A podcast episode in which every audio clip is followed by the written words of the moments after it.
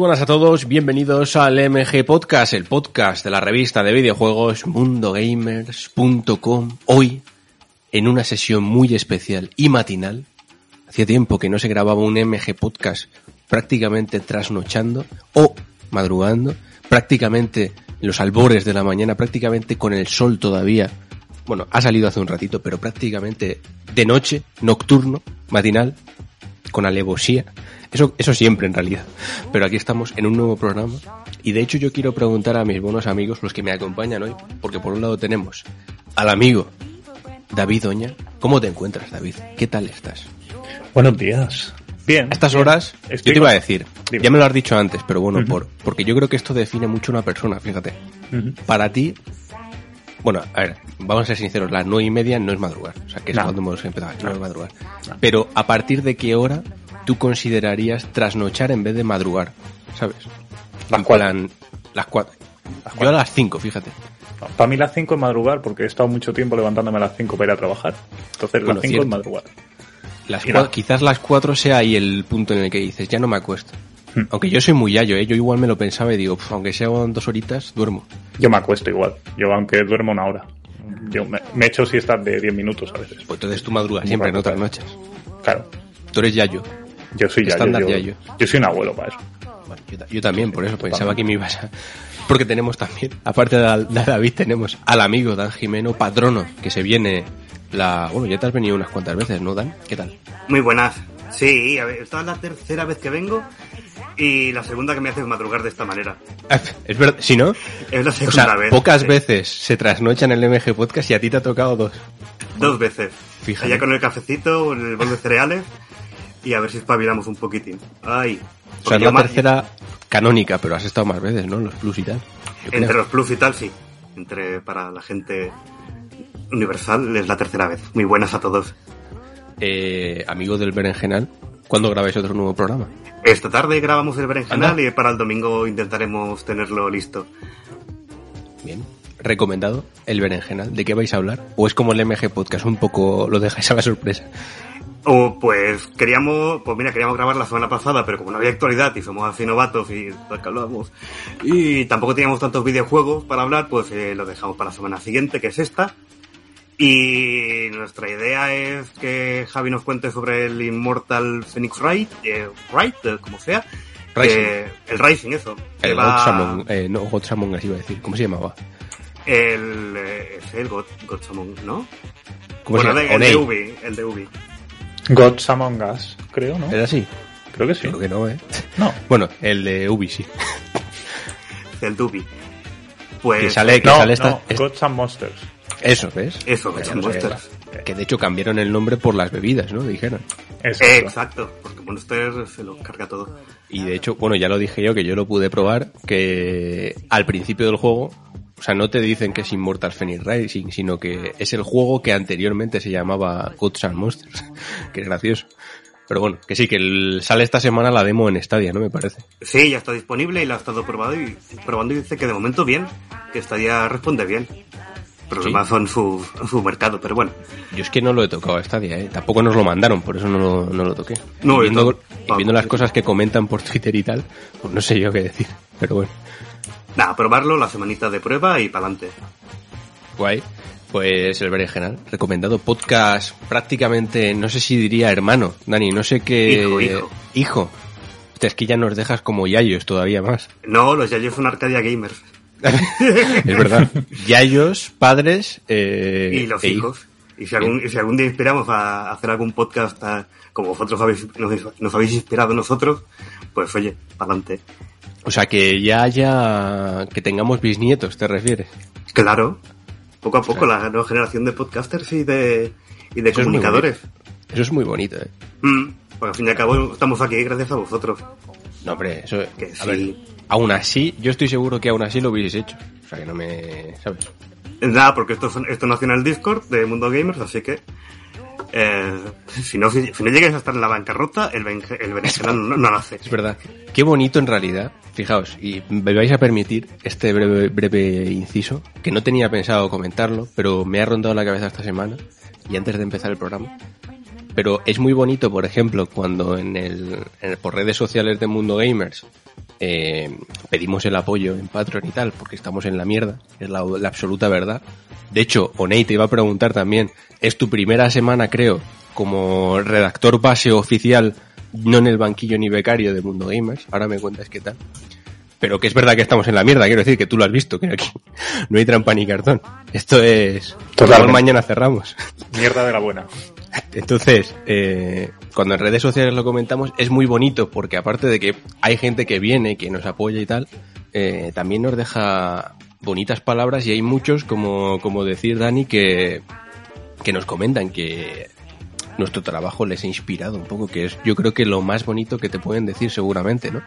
Que se han puesto a escribir o que han hecho cosas de videojuegos o que los ven de otra manera Mm. por ti y eso es precioso, de verdad. Muchas gracias a vosotros, en todo caso. Nada, vosotros por estar. Hay un mensaje que lo estaba buscando mientras hablaba, yo ya soy multifuncional, eh, del amigo Víctor Martín, que creo que escribe en Navi Games, y o- Oney igual tú le conoces, no lo sé, Sí, sí. que siempre nos deja muy bonitas palabras y lo definió un poco como la resistencia. También me gustó, ¿sabes? La mundo gamer, la resistencia, lo que todavía perdura ahí, ¿sabes? Me gusta mucho.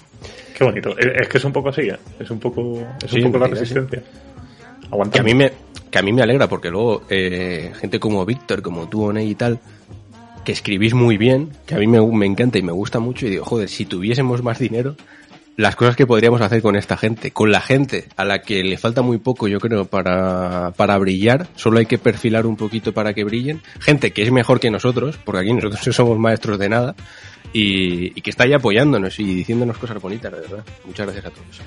Mira, yo esta semana he tenido, con, con esto de empezar ya, de, de pasar de becario a- al, al, al banquillo titularidad, no sé cómo llamarlo, he hablado con, con bastantes personas, ¿no? De esto que lo vas comentando en privado y tal. Y lo, esto, esto que hablas de gente que se ha visto inspirada por Mundo Gamer para escribir, es que te sorprendería la cantidad de, per- de, de personas que hay a las que le ha pasado esto. Es que no son pocas, ¿eh? Que ya me lo han dicho varias personas esta semana. Dos en concreto. Sí, es precioso. Yo, mm, de hecho, cuando nos hem- hemos ido a, a ferias y tal, que es verdad que no hemos ido a muchas, por ejemplo, en la Barcelona Games, como se llame, Dani, que creo que fue la que te vi yo hace ya unos pocos años, Sí, 17 eh, fue. Sí, 17 o 18 por ahí, eh, fue muy bonito porque muchos me paraban y lo mismo. Aparte de para hablar de cervezas, que es curioso, y de comida en general, o sea, yo hablaba con vosotros cuando me, veíais por ahí por las ferias de comida y de cosas que no tienen nada que ver, pero que son en esencia también parte del mundo gamers y del MG Podcast. Eh, también me lo decía mucha gente, "Ah, pues yo tengo un blog tal y me lo pasabais y tal. Joder, es que es precioso, de verdad. Eh, pero bueno, así es la vida, así son las cosas y tenemos que, que perdurar como se pueda de momento. Así que, mira, aprovecho, eh, Oney, ¿qué tal? ¿Cómo lo has visto? Para la gente que está ahí desde fuera, oyendo o escuchando, ¿cómo es Mundo Gamers desde dentro? ¿Es tan apestoso como parece? Es bonito, es, es como, ¿sabes? Cuan- Cuando en un juego te presentan un escenario que se está cayendo a trozos, pero tú dices, jolín, qué bonito, ¿no? Qué bien se cae. Qué, qué... ¿Cómo me gusta pasear por aquí? Ojalá esté durante muchos años cayéndose así poquito a poco. Pues, pues es un poco eso, Mundo Gamer, por dentro. Porque Es estamos ahí a punto de caernos, Claro, pero, pero es bonita la situación. o sea, está es- entre es muy el pro- romántico. El, proceso de caerse y que sean ya ruinas, ¿no? Sí, sí, sí. Es, es como un, es como un Sakura perpetuo. Es- es Una ciudad perdida del Uncharted. así, así. No, pero eso ya sería cuando ya hayamos cerrado, ¿no? No, esto es arqueología de los videojuegos. Los artículos también, aleatorios. Exacto. exacto. ¿Me Vamos imaginas? camino de eso. Como dentro de 50 años dirán, mira, las cuevas de Altamira de, de los videojuegos y le darán al botón aleatorio de artículos y leerán ahí cosas, ¿sabes? Mira, Claro. hablaban de, de los auriculares, de los Que además es en, en rojo y negro, como las cuevas de Altamira. o sea, tiene la misma tonalidad. Ciertamente. Eh, pues oye, pues perfecto, pues estupendo. ¿Cómo se vive en la incertidumbre, Oney, de que cualquier día te pueda decir, pues mañana ya no trabajas? Hostia, es que, es que yo en ese aspecto hemos empezado fuerte también, porque yo ha sido entrar y, empezar a recibir noticias de que estamos mal, pero espérate que vamos a estar un poquito peor y tenemos que con un poco más de ojo. Y es como, jolín, hostia tú. Sí, es verdad que ha sido la peor sí. semana posiblemente. Sí, sí, sí. Es como, ay, qué bien. Eh, claro, a, un- a uno le hace ilusión, ¿no? Es eh, la, la oportunidad de escribir en Mundo Gamers. No se te presenta todos los días. Y a los dos o tres días eh, recibes la noticia de que, bueno, muy bien, eh, empiezas a escribir en Mundo Gamer, ya veremos cuánto dura, que lo mismo son dos semanas, lo mismo es un mes, o, o lo mismo pasamos navidades, ya veremos. Bueno, pero se aprovecha. Y aquí Claro, claro, claro. Con ilusión. Eh, más ilusión imposible, porque cada semana puede ser la última, ¿no? Esa filosofía de vive el día, Sí. vive el, pues, pues ya está. A, a rajatabla hay que seguirla. Y esto ya sabes, mucho, mucho esfuerzo, poca remuneración, pero lo que sea por nuestra gente. Mientras el, el poquito dinero lo permita y nos permita seguir un poco centrados y no focalizados ya en otras cositas, que al final pues uno tiene que comer, es el problema. Pero bueno, por el momento aquí estamos. La resistencia, Oney. Seguimos. Resistiremos. Aguanta. Bueno, y Dani, que lleva aquí antes de, antes de que Mundo Gamers existiera, ya estaba aquí. ¿Tú cómo No. lo percibes esto? Dani Ah. es cofundador, yo creo. Igual es No. el dueño en realidad. Es Sí, el sí, dueño que etéreo. ¿Te imaginas? No, no, no. A ver, que eh, siempre os he seguido porque me, siempre me ha gustado cómo escribís y, habéis despertado quizá un ojo más crítico en mí y también me fijo, entonces al final te quedas, eh, sigues disfrutando de los artículos y es una jodienda el, el pensar de que pues, mañana pues esto se acaba y, y aunque el medio se vaya, siempre quedan las personas, porque al final, pues, os, os leemos a vosotros y lo que no escribáis aquí lo escribiréis en otro sitio, si podéis, y, y adelante con lo que, con el equipo, lo que sé. Muy bien, muchas gracias, Dani. Pero bueno, vamos ya a hablar porque la gente que sude un poco de nosotros dirá, oye, pero esto va de videojuegos. Por supuesto que no, pero también va de videojuegos, porque esto es Mundo Gamers, esto es el MG Podcast y tenemos una pequeña reacción de actualidad, porque es verdad que estos días están siendo más de lanzamientos y de, evidentemente, este mes y el que viene se avecinan muchos juegos. De hecho, eh, se avecinan esas semanas en las que varios lanzamientos tochos salen con apenas unos días de diferencia, si no el mismo día, que a ver cómo lo apañamos aquí. Pero bueno, algo se hará. Y, pero poca actualidad en realidad, o sea, pasan pocas cosas. Pero todo se puede comentar y tenemos videojuegos de los que hablar, así que id poniéndoos cómodos si no lo estáis ya. Poneos algo calentito o fresquito dependiendo de vuestro estado vital actual, corporal, y a disfrutar del programa. Muchas gracias por estar ahí, yo soy Alex Pareja y que comience esta nueva sesión del MG Podcast.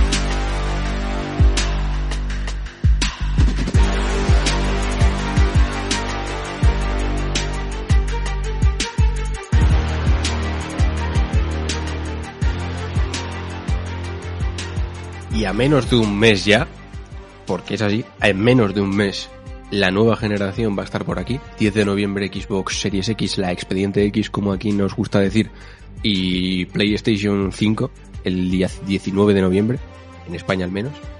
Queda ya menos de un mes. Cuidado porque el tiempo pasa volando. Pronto tendremos aquí nuestras consolas, o no, porque ahora hablamos un poco del, del, de los problemas que parece haber ocurrido, no sé si directa o indirectamente por el estado actual del mundo, como podéis imaginar. Y además, esta semana se han enseñado un poco las consolas, bueno, lo que son los menús y demás. El expediente X tiene poco misterio porque en realidad va a ser mm, lo mismo que ya teníamos, pero con ciertas mejoras, ¿no? Con ciertos tal, que de hecho juraría que también se van a actualizar en las Xbox One anteriores para que, mmm, digamos que todas las consolas de Microsoft mantengan la misma interfaz, pero la de Play 5 sí que va a cambiar, que se ha enseñado en un, en un vídeo, podemos comentarla sobre ella, pero primero, os quiero preguntar, porque tú me decías, Oney, que habías visto una cosita en Game, que es la tienda especializada más importante de España, eh, que parece que hay que pedir hora, según me has dicho, Hmm. para ir a recoger la consola que hayas reservado ya. Que yo juraría, y estábamos hablando antes, juraría que no ha pasado nunca. Parece, evidentemente, que es por el tema del COVID, para que la gente no se junte ahí. Que yo creo que se va a juntar igual, pero bueno.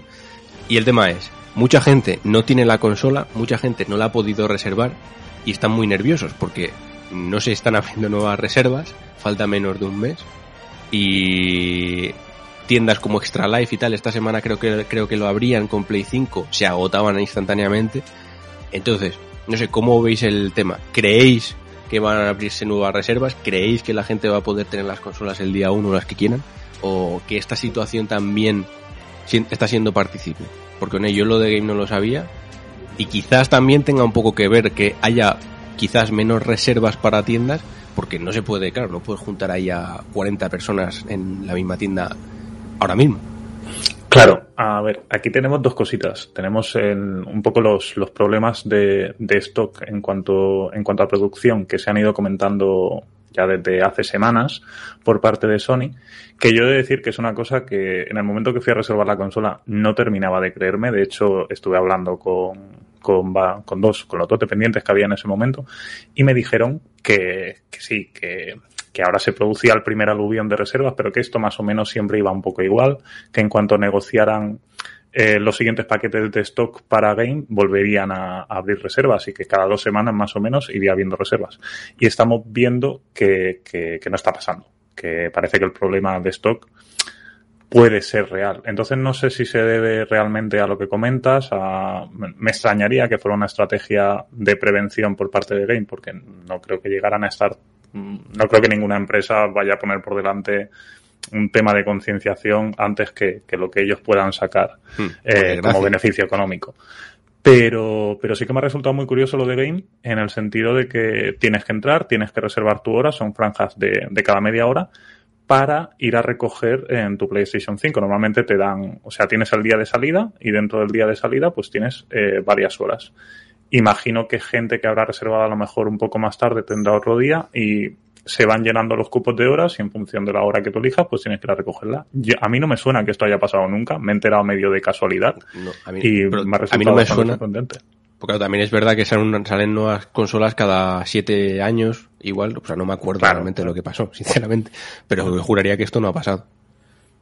Sí, no, no, yo, yo diría que no. Y es- eh, esta, esta parte del pack, o sea, no, no la parte de la escasez, pero esta parte de la reserva, yo creo que sí que tiene que ver con, con el tema COVID y me parece bastante bien para evitar los aluviones de, pues eso, de gente a las 9 de la mañana haciendo cola en el game, que va a pasar igualmente, seguro. Claro, porque eso sí iba a decir, eh, Oney, tú sabes, bueno, no, igual lo harán, es que no lo sé, es que como todavía no se han hecho ningunos comunicados oficiales ni nada, que tampoco hace falta para esto, ¿no? Quiero decir, avisas a los que lo hayan reservado, pero siempre en cualquier producto, también en las consolas, tienes una línea de, productos en reserva, pero luego tienes también que tener otro stock, digamos, para la gente que vaya el primer día a comprarlo sin reserva. O sea, eso tiene que estar también. Claro, la gente que no ha podido reservar la consola, que además ahora con estas circunstancias es más de la que pensaban, porque mucha gente dijo el primer día, bueno, pues ya la reservaré. De hecho, yo fui uno de los que casi lo hace. Bueno, ya la reservaré porque va a haber de sobra. Claro, esa gente que sí que la quiere el día uno va a ir a la tienda a, primera hora o cuando sea a por ella. O sea, la conglomeración de gente igualmente se va a dar. O sea, no sé, no sé muy bien qué, qué puede ocurrir, la verdad. Aún hay margen. O sea, no sé si vos, tú qué piensas, Oney. ¿Tú crees que van a abrir nuevas reservas? ¿Que no? Mm, ¿Qué va a pasar? Porque tendrán que comentarlo, porque si esto es, sobre todo lo de las horas, para que no haya mucha conglomeración de público, tendrán que avisar de que la gente no vaya a comprarla el primer día, ¿no? También, Yo- no sé. Yo es que pensaba que a mitad de este mes ya se habrían abierto nuevas reservas y me sorprende bastante. Sí, de hecho, sí. lo, lo- lo voy mirando de vez en cuando. Tengo algún amigo que otro que decidió esperar a ver qué pasaba para ver si, si compraban de día uno o esperaban un poco más. Y ya se están, ya están con la mentalidad de esperar a enero, de esperar a, a, a segundas remesas y de saltarse un poco esa línea de salida que, que suele dar problemas en ocasiones. Y precisamente es por eso, porque no se están abriendo. No, no, en, en ningún sitio. Es que la escasez parece ser que al final es real y me sorprende mucho. Mm. No sé Que si además- se debe a que Sony está intentando hacer la de Nintendo, No pero sé. me ver, extrañaría. pero, porque pero está es pasando con Play y con Xbox, ¿eh? Con las dos. No solo con Play. Es lo que me extraña a mí. Pero bueno. Con Xbox está habiendo problemas de reservas también. Sí, bueno, no han abierto ya otra vez, ¿no? Que yo sepa. Otra, otra línea de reserva, no lo sé. Es verdad, es verdad. O sea, pa- está pasando con las dos. Entonces no sé muy bien por qué es. Pero bueno. Dani, ¿tú cómo lo ves esto? ¿Tienes alguna teoría? ¿Alguna loca investigación? Investigación no, pero sí que creo que es por el, el tema del COVID. Quizá Mm. fallan en la línea de suministro de materiales y quizá pueda haber escasez, escasez de, de consolas, sí que es verdad. Al fin y al cabo, si no te llegan los materiales del mundo de... Sí. O sea, a ver, en eso creo que estamos los tres de acuerdo que va a haber menos consolas por, por la propia circunstancia mundial, eso estaba claro. Pero de ahí a que solo se haya abierto un- unas poquitas reservas y tal, quizás no llegábamos a tanto, ¿no? Yo es que reservé en Amazon, ¿sabes? El, ahí de, Sí, yo estaba el botón, le di a reservar y me despreocupé del tema de las reservas. Así que no me... eh, perdón por no haberme informado mucho del, del asunto, cual- porque no era, no era- no era- Dani. no era ya mi Sí. problema. Tampoco verás Ah. que nosotros estamos. Pero bueno, ¿pero qué teoría tienes? Al menos eso. Tema que, que están abrirán reservas otra vez. Quizá no muchas, acabarán en Mm. 20 minutos, si tienes suerte, y, y, y lo que toque. Pero también entiendo que no quieran, no, no pueden aglomerar a mucha gente, eh, primero porque ellos no quieren que se aglomeren, y segundo por ley, porque tampoco te de- permiten que se aglomeren, Claro. y no quieren tener un policía de qué está pasando aquí, señores. Despejen aquí los gamers, que se vayan para casa. Cada vez pedido por Amazon. Y no lo sé, no, no sé qué va a pasar.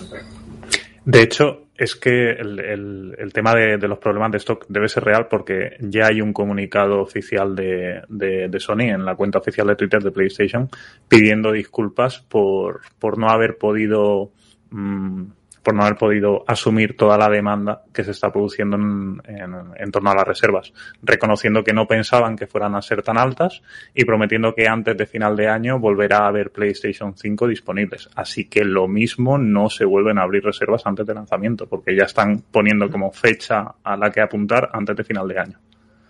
Y esto es de hace dos días. Bueno, habrá que ver. Yo sigo pensando que sí que va a haber más oportunidades, aunque quizá, como decía Dan, hay que estar atentos y al quite de, de cuando se produzca.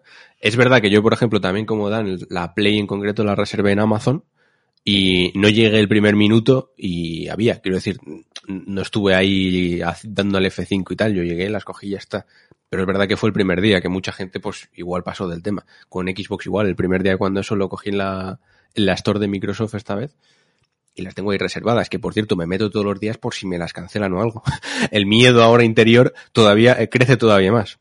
Pero bueno, Ah. dentro... Dime, dime. A, a mí la fecha de entrega me pone 25 de, de noviembre. Sí, eso lo comentaba yo por redes. En Amazon, se- si la habéis pedido por Amazon, cualquiera de las dos veréis que es una semana después o prácticamente el día que pone la, la entrega estimada. Esto lo hace Amazon Mm. desde hace tiempo para no pillarse los dedos, básicamente. En plan, oye, en principio Sí, sí, sí, que no, vamos a mandártelas el día de lanzamiento, pero si por algún casual no, porque hay mucho trabajo o yo qué sé, no sé, no sé exactamente cuáles son los motivos, pero por si acaso te pongo esto para que no me puedas reclamar ni nada.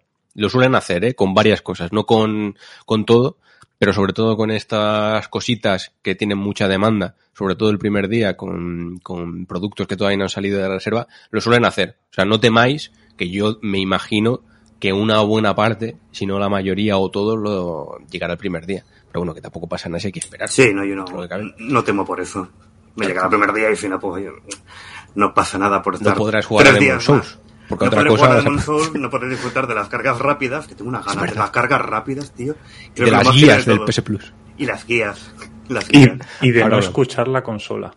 Ojo, vamos a hablar. Uy, Mira, yo, bueno, sí, yo quería cerrar con esto, precisamente un poco derivado de, de esto, que ya hablábamos hace, no sé si la semana pasada o la anterior, de que evidentemente parece que el COVID, obviamente, ha variado los planes mundiales de todo el mundo, de todas las empresas, las consolas se han visto afectadas. De hecho, yo me atrevería a decir, fijaos, que creo que el tema de que se lancen este año y en noviembre es un poco, ha sido un poco en plan, oye, la tenemos que lanzar porque la competencia la lanza, no porque ninguna de las dos compañías lo quisiese. Fijaos, yo creo que esto se iba a retrasar, pero al final han dicho, mira, vamos a tirarlo, que sea lo que Dios quiera, y ya está. Y que esto también ha variado los planes de, no solo de, de marketing, de estrategia de mercado y de posicionamiento, sino, creo que en casos como Play, todo el tema este de echar para atrás las ideas planteadas de que juegos como Miles Morales y, tal se pudiesen jugar en Play 4 también, creo que esto también ha sido propiciado por esto.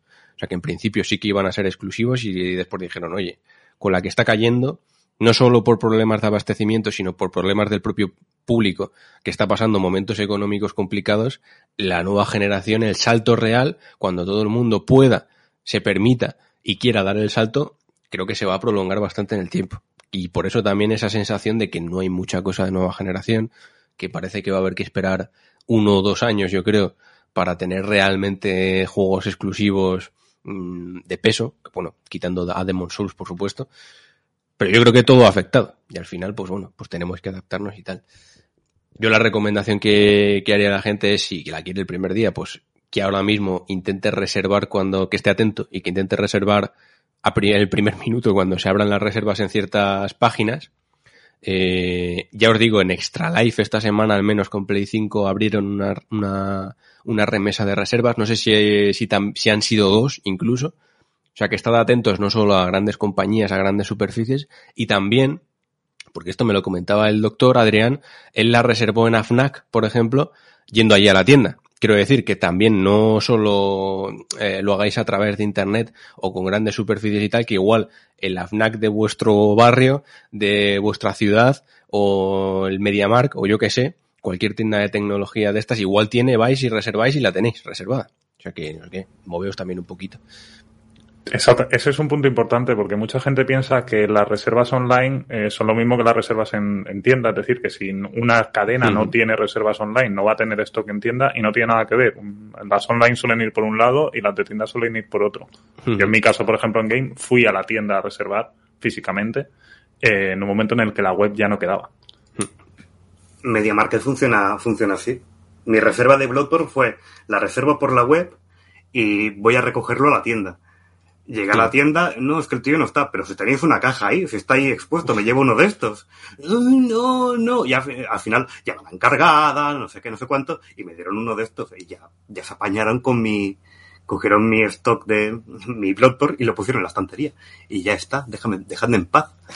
Que lo he reservado, señor. Dadme el juego, a mí que me importa vuestra logística interna. Pero bueno, dejando al margen eso, que se puede hacer? Quiero decir, que movilizaos. Luego, y eso sí, también insisto, eh, el primer día todas las tiendas tienen que tener, las que tengan, o sea, en Amazon no, pero las que tengan tiendas físicas, tienen que tener también un stock de, de productos que vender a la gente que no lo tenga reservado. Entonces también podéis plantearos iros. Igual se lía, ya os digo, igual se, se llena de peña, no sé cómo lo van a hacer, pero bueno, todavía quedan semanas para que las tiendas lo organicen y veremos qué pasa. Pero bueno, dejando al lado de esto de momento, ¿qué os ha parecido la, la interfaz de las consolas nuevas? Sobre todo de Play, que es la que más ha cambiado. ¿Qué veis? ¿Qué os ha gustado? ¿Qué tal con las guías del PS Plus? Dani, ¿qué tal con los spoilers que nos vamos a comer? Pues en principio no, no anunciaron que no iba a haber spoilers en las guías. Ya. Pero me no me parece, no me parece mal. Quiero decir, el, eh, hacer la guía ya parte del desarrollador, ya no dependes de, de una página que, a la que le vas a dar el juego y, y, y tal, entonces puedes, puedes centrarte más en, en qué es lo que, cómo quieres ayudar al jugador a la, a la, a pasar esa sección que te está pidiendo ayuda. Eh, no me parece mal, porque al final la gente que quiere utilizar la guía la va a utilizar consultando internet, si no, pues ya si te ahorras ese paso. Le das esa comunidad al usuario y le das un poco de valor a tu interfaz. Que es una, una de las funciones de para los que tengan PS Plus, que para los que no tengan no, es que en algunos juegos, que me imagino que no serán todos, claro. Eh, Los exclusivos y los third party los primeros hasta que se cansen. Efectivamente. Eh, digamos que es que no se tienen como una serie de, de desafíos, o no sé si está centrado en trofeos, corregidme ahora si, si me equivoco, eh, pero digamos que te ayudan, es decir, oye, puedes conseguir esto, si no sabes cómo hacerlo, tranquilo que tenemos un vídeo o una explicación y tú puedes verlo, incluso tiene esa capacidad que me imagino que también eh, se podrá hacer con el resto de aplicaciones de vídeo y tal, que es de ponértelo en una ventanita, por ejemplo, en una esquina de la pantalla mientras tú sigues jugando. Y ves Eso me y mucho. Sí, eso está guay. Eh, que es un poco el concepto de, de PC gamer de tener varias pantallas, ¿no? En realidad, que es muy, muy dado a eso. Pero bueno, eh, a mí no me parece mal. Quiero decir, a mí todas las chorraditas estas que al final no voy a usar, me parecen bien. Pero sobre todo, y esto forma parte del club, Dani, de una cosa que tú, que tú iniciaste en el último club, que animo a la gente a escucharlo si quiere, el MG Podcast Plus de hace un par de semanas, eh, el tema de las capturas. Sabía que calaría al final. La queja no entró bien, pero al final la ha calado. No, tú te quejaste del modo foto así en general, pero, bueno, no- estoy haciendo muchos spoilers. Las capturas de mierda que, que hay en las consolas ahora mismo. Eso de darle a un botón como en Switch, a mí me alegra profundamente. Y que sea fácil. Esto alegrará a muchos, no sé si a vosotros también. Luego ya el menú y tal, como lo visteis, aparte de las capturas. A mí me parece feo de cojones, sinceramente. Y el de Xbox también, me parece hor- horrendo. Tampoco me gustan mucho los de ahora, en general, los de Play 4, por ejemplo. Pero me parece muy feo todo. La verdad, tengo que decirlo. ¿Cómo lo veis vosotros? Sí, a mí, a mí el menú es que en el fondo como que me realmente Sí, me da un poco igual, porque sí. pues, sí, porque al final pues eso, pues es feo, pues pues es feo y, al- y, y todos vienen siendo más o menos feos, unos un poco más bonitos, otros otros un poco menos. Mm. El pero el tema de las funcionalidades estas nuevas que están añadiendo, aquí hay con lo de las guías y y los recordatorios, hay, hay dos cosas. Uno es el tema de, de las alertas que, que nos van a ir surgiendo en torno a los juegos que estemos jugando, que es una especie de sistema que trabaja en función de, de tu avance y en función de tu avance en el juego, pues a lo mejor te envía una alerta de que te has dejado no sé cuántos coleccionables en la sección anterior y te hace Ah, una pequeña estimación del tiempo que podrías tardar en, llegar a conseguirlos, por ejemplo, ¿no? O te has dejado esta, esta misión secundaria eh, cinco horas atrás, eh, por ejemplo, y te hace una estimación de lo que tardarías en hacer esa misión secundaria. Que dice Eh, mucho, también, perdona que te corto, Ney, dice mucho de cómo consumimos ahora, ¿eh? Todo en general. Que te- exacto. tenemos que tener yo. ahí el tiempo, qué tiempo dispones, toma, lo puedes hacer, ¿no? Es Exacto. curioso, ¿eh? Cómo, cómo ha evolucionado todo a que una consola nos indique el tiempo que vamos a estar jugando haciendo algo. Es un poco estresante. También, a mí no me gusta, ¿eh? O sea, es que va a veo la función, pero el, el juego, a dejarnos claro eh, lo que vamos a tardar en hacer cada una de las actividades. Tiene su parte buena, como personas estresadas que somos la inmensa mayoría de, los adultos que jugamos a videojuegos, pero sí que es verdad que creo que te quita un poco ese misterio de, de, de- de- de saber qué tienes que hacer y también hay que ver, Hmm. o sea, de saber lo que vas a tardar o no. Y también hay que ver cómo Luego- se implementará, porque en, el ejemplo que pusieron es un plataformas que está dividido por secciones, es muy fácil implementarlo. Pero a ver cómo se mete esto, por ejemplo, en un, en un Valhalla. Mm. Pues juega Y- ahí todo lo que quieras. Te has dejado 10 secundarias iguales. ¿Puedes hacerlas o no? Vas a Puedes vivir, 10 yo pondría esos mensajes, ¿sabes, Oni? Puedes decidir vivir tu vida o hacer 10 secundarias iguales. Tú decides. Sería maravilloso, ¿te imaginas? Pero bueno, también es que yo no juego así, quiero decir, que lo veo bien para el que... Es que lo veo todo, ese vídeo en concreto, lo, no sé si estáis de acuerdo conmigo, lo vi muy enfocado para el tipo de jugador que, y que existe mucho ahora mismo, que juega mucho, pero que también se centra mucho en los coleccionables, en hacer todo. Yo es que no juego así, quiero decir, yo juego al Claro. videojuego para, para ver el videojuego, para experimentarlo, para, no sé, de otra manera. Quiero decir, no me voy a fijar en eso, pero oye, y si está, pues no me molesta. Y después está el tema de las guías. Que, que prometieron lo de, lo de, prometen un poco lo de ahorrarnos el camino de spoilers de YouTube. Pero que el tema de los consejos no lo sé. Eh, es decir, la- los avisos de, de cosas que te has dejado atrás. No sé si depende de Plus, pero el tema de las guías sí que depende de Plus. Sí, eso es 100%. Y eso me preocupa en el sentido de que lo veo como un intento de darle un valor añadido al Plus, que de momento tiene esa cantidad de juegos de PlayStation 4 anunciados de salida, pero que no se ha hablado en ningún momento de los juegos mensuales. Entonces, a lo mejor ahora el Plus se encara de otra forma en esta nueva etapa que tiene que iniciar Sony con, con PlayStation 5 y va más en función de, de esos valores añadidos mm, que, que, que- que tengamos en el menú, como lo de las guías y tal, como usuarios premium. Y no sé hasta qué punto me gusta eso, porque la verdad que mm, les sea- haga caso o no, prefiero seguir recibiendo, si tengo que estar pagando Plus en algún momento, que ahora mismo no lo pago, dos juegos mensuales, que no ayuditas en forma de guías o de consejos o etcétera. Y esto es verdad que no se ha comentado. eh, el tema de los juegos mensuales. No se ha comentado nada. Me imagino que sí que van a llegar. De hecho, me imagino que el proceso será muy similar al que ocurrió, si recordáis, con Play 4, que se siguieron recibiendo. O sea, recibíamos juegos gratis mensualmente, gratis, entre comillas, me entendéis, con el servicio de suscripción en PS Vita, gran, gran portátil, mejor persona, y en Play 3 y luego en Play 4. Y luego se fue, digamos que estuvo así unos años, incluso no, no sabría decir cuánto, y fue ya con el paso del tiempo cuando se quitaron los juegos de PS Vita y de Play 3 y solo se mm, salían en Play 4, pero bueno, que estuvo un tiempo conviviendo. Yo imagino y quiero pensar que será lo mismo, que también tendremos juegos en Play 5. Quiero imaginar. Y aparte, bueno, ahora con el tema de la retrocompatibilidad, que también han confirmado que el 99% de los juegos, salvo algunos muy concretos que creo que a poca gente dolera, van a ser compatibles, me imagino que al menos durante los primeros tiempos van a convivir. Quiero decir, tienes PS Plus en, en Play 5, vas a tener los mismos juegos de mensuales que los de Play 4. Quiero pensar. Estaría guay que fuesen otros distintos, pero yo creo que van a convivir. Junto, Claro. a las- junto al PlayStation Plus Collection, que es lo que decías de los eh, no sé cuántos juegos de Play 4 y, y leí estas funcionalidades chorras. Que Exacto. me imagino que será así. Es que eso abre la ventana a que nos puedan caer juegos jugositos que aún no han pasado por el PS Plus de la última etapa de la generación, como juegos de PlayStation 4, que al ser retrocompatibles con PlayStation 5 nos Mm. permita disfrutarlos en, en la Yo nueva me consola.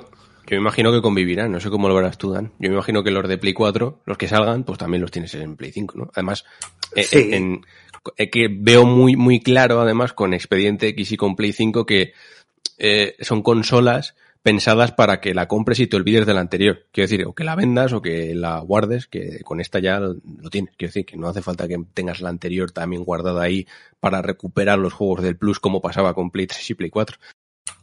Correcto, es el, el, el plan renove. Si no lo haces el primer día, pues para, para la versión pro de la consola. Porque ahora, ahora estamos comprando la, la versión vieja y gorda de la de las futuras PlayStation 5 Pro y Xbox Series X, X, yo qué sé. Triple X, te imaginas. Triple X. Sale, Joder, podía haber salir bien Diesel bajando en paracaídas Ojalá. para darte la consola. Oye, No, es una de tengo- las películas más infravaloradas de la historia. Triple X. ¿En serio? Joder, es buenísima. Todas las pelis, decidme una peli, bueno, hay varias, pero decidme tres pelis de Vin Diesel que estén mal, que sean malas. No hay. Ah, ¿Ves? No hay. uh. Es la de, la de Willman, la de, la de Barcelona. Hostia, esa no la he visto, ¿ves? Esa no cuenta. El juego es lo peor. El juego es lo peor. Yo es que de Vin Diesel debo haber visto 5 o 6. Entonces, Joder, y- yo soy un gran, un gran defensor de las pelis de Fast and Furious, ¿eh? Sí. Yo no me he metido aún en ese mundo. Lo- Uf, lo tengo pues, ahí. ¿Te refieres a Rápido y Furioso? eh, Rápido y España? Furioso, sí. Me parecen buenísimas, de verdad, ¿eh? Lo digo sin ningún tipo de, de duda. Marvel o Fast and Furious. Fast, que Fast and Furious de lejos, de Sí. lejos. Es verdad que quizás el- los altos grados de producción de las pelis de los Vengadores, por ejemplo, no se alcanzan en Fast and Furious, pero como pelis a mí me parecen mejores, ¿eh? Pelis así de acción, entretenimiento y tal, me parecen mejores, ¿eh? De verdad. De también hay más en Marvel, es más difícil mantener la calidad, hay que tenerlo en cuenta. Sí, pero en Marvel hay más basura, hay que reconocerlo, Claro, que claro. Fast and Furious. Que qui- quitando la tercera, que ni siquiera cuenta porque no es del equipo principal, las demás están bien, joder. Pero la última va de, va de superhéroes ya, de salvar el mundo. y- Ah, llevan ¿qué ya años siendo así, por eso te digo que están guays. ¿Qué está pasando? Se ha Que ya no va de coches. Empezaron con la moda del tuning cani, que aquí en España se dio muchísimo. Eh, además recuerdo cuando la Maxi Tuning, la revista, que no sé si la habéis comprado alguna vez, Sí, eh, sí. desbancaba la hobby consolas, que vendía también mucho en esa época. Era como, no, no, ahora lo que se lleva no son los juegos, son el puto tuning. Y aprovecharon esa moda y después ya fueron, fueron virando, obviamente, de que igual los coches y el tuning no interesaban mucho e interesaban las hostias y los tiros, claro, que eso siempre funciona. Es que entre, entre esas pelis y el Need for Speed, los, los ¿cómo se llamaban? Los que Los underground. los underground, eso. Eso. Se juntó ahí una temporada de, de tuning que, Joder. madre mía, con los neones por el mundo, ¿eh? Que Pues yo no estaba a tope, ¿eh? eso, ni nada. Yo estaba a tope, ¿eh? O Sí, sí, yo también, ya a mí me parecía feísimo, pero todo Sí, el rollo, los juegos y las pelis, joder, yo a tope, a mí me, me molaba. Pero bueno, esto a que venía, los menús de... ¿Qué ha pasado? Hola. Esto es el M- Bienvenidos al MG Podcast. Estamos Vamos hablando... rápidos y furiosos. Claro, esto es así. Furiosos, el club. Rápidos, el MG Podcast. Y rápido y furioso de vez en cuando se junta. Los menús de Play. ¿Por qué hemos hablado de Vin Diesel? Por algo, ¿no? ¿Os acordáis? Sí, sí, no, no, o sea, no, no me acuerdo. No, Bueno, da lo mismo. no lo sé. Que no hay peli mala de Vin Diesel, Estamos pero es que no logro enlazarlo con los menús de Play 5. No, no sé cómo ha pasado. Que esto no sé, ¿creéis que pasará también en otras cosas que no sean juegos? Con pelis y tal. Te quedan 15 minutos de capítulo de, de Netflix, yo qué sé. Consigue un logro, no creo. Ah, es verdad. Te has dejado, Te has- te has dejado siete episodios de Juego de Tronos atrás. Vas a tardar siete horas en completarlos. Has perdido el hilo de la conversación porque estás mirando el móvil. Vuelve a jugar la, la sección. que, mira, pues me parece bonito eso que has dicho, Dan, porque iba un poco al hilo de lo que decía, que creo que nuestro hábito de consumo de videojuegos incluso ha cambiado. Evidentemente el mercado se va adaptando y, y todos estos juegos con mundos perpetuos, con mundos abiertos, propuestas infinitas, creo que se adaptan un poco a las necesidades de los jugadores de hoy, que es jugar mucho. Y no solo jugar mucho, y por eso te decía, Dan, lo de hacer varias cosas al mismo tiempo, que es como una costumbre. Te pones un videojuego, a la vez una serie o música o lo que sea, creo que eso ya es eh, el consumo eh, masivo y mixto de cosas, creo que también viene propiciado por estas cosas de los menús, de poder ponerte una ventanita en YouTube, por ejemplo, en una esquina de la pantalla mientras juegas, o un streaming, ¿no? O lo que sea. Me imagino que también pasará con la música y tal. O sea, creo que es un buen ejemplo eh, este menú de Play 5 y las funciones, y lo de las guías y tal, de cómo entendemos todo esto, de que no podemos estarnos quietos, casi no podemos jugar y ya está.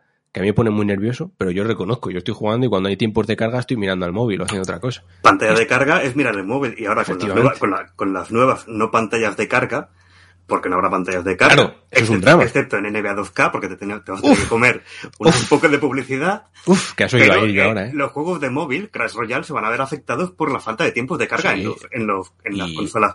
Dicho Y aquí, Twitter, eh, y Twitter. yo cuando respondo en Twitter o estoy en una carga de un juego o estoy en el trono. O ambas cosas simultáneamente. O en carga o en descarga. Claro. Pero bueno, que no sé. Que como, a ver, así por terminar, en general, ¿no os parece que efectivamente estas funciones nuevas, que me imagino que en Xbox, no sé si a este punto, pero también las implementarán y tal, eh, viene un poco dado por esa necesidad de consumo masivo, de, de que no perdamos el hilo, de que estemos siempre, aunque hagamos varias cosas simultáneamente, estemos dentro del mismo sistema? Que me parece un poco eso, ¿eh? Me parece el, el, el implante transhumano que lo va a unar todo para que lo veamos con nuestros ojos y no con a través del móvil. Eh, a un nivel extremo, Mm. pero me entendéis, ¿no? Además, como están diseñadas ya todos los menús para pantallas 4K, tienen resolución bastante bien para meter muchas Sí. cosas por todos lados.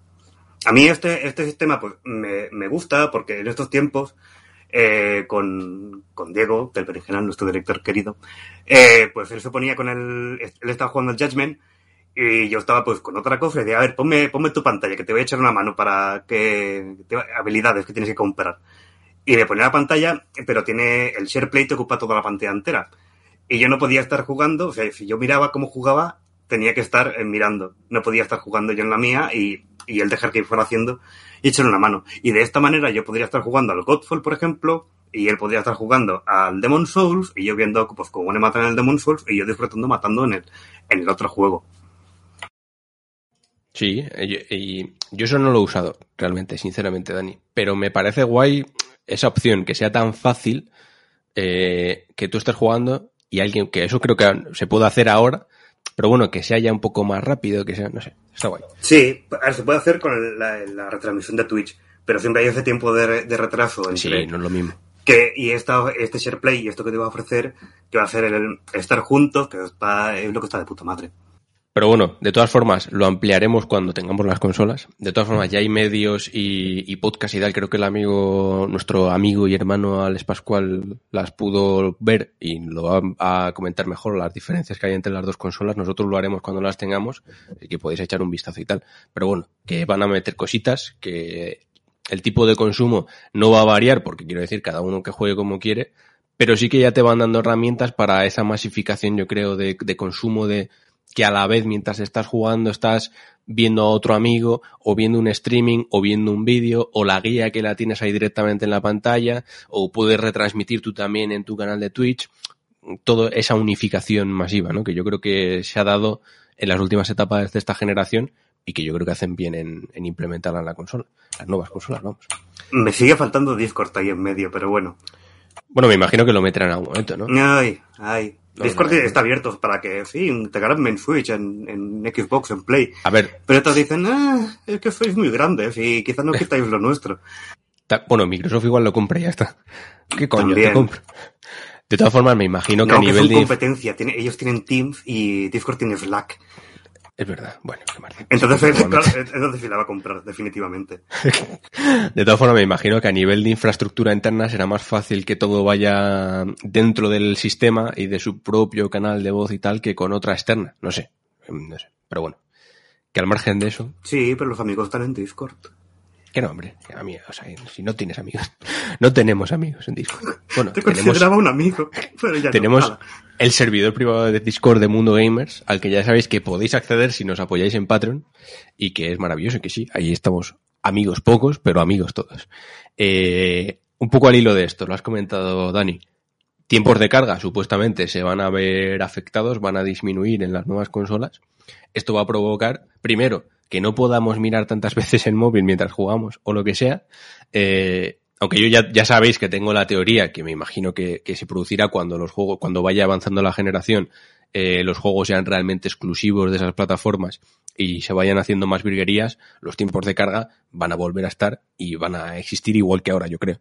Pero bueno, ahora mismo, sí, si te pones un juego en expediente X de la anterior generación o en Play 5, que sean retrocompatibles, se van a, van a verse disminuidos por mucho esos tiempos de carga. De hecho, por ejemplo, lo hemos visto muy claramente en, en Spider-Man en Play 5, eh, lo que tarda en cargar en Play 4 y en Play 5, que prácticamente no, no hay tiempos de carga, ¿no?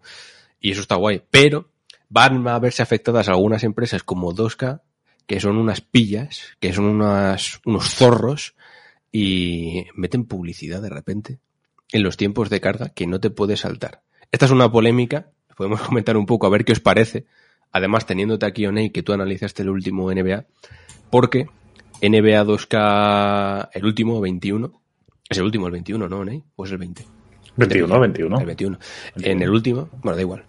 El último NBA 2K, por lo visto, en un último parche, introdujeron un anuncio no saltable que no se podía saltar, es decir, tú te lo tenías que comer con patatas en un tiempo de carga.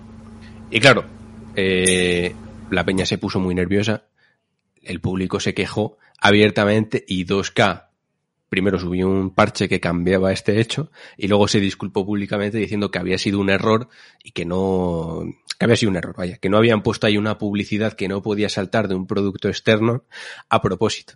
Y esto Ya. nos lleva, claro, que no, no se lo cree nadie, pero bueno, aparte que ya lo había, eso ya lo hablamos Oney, que NBA 2K, que seguramente es la franquicia, es un carrusel y un circo de publicidad y patrocinios ambulante por todos lados. Sea bueno o no el juego, que lo es, es un Cristo. Entonces, Eh. esto nos lleva a pensar sobre todo, yo quería discutir un poco con vosotros sobre este tema de la publicidad en los videojuegos. Que es verdad que hay juegos que es más fácil hacerlo. Por ejemplo, evidentemente los juegos deportivos lo hacen todos. O sea, no solo NBA 2K. Quizás NBA 2K es la mala de la película porque lo hace un poco a lo loco, a sabiendas de que está mal y, todo lo que pueda ramblar lo hace hasta que hay quejas, como este caso de meterte durante un tiempo de carga una publicidad. Pero esto se lleva haciendo desde siempre.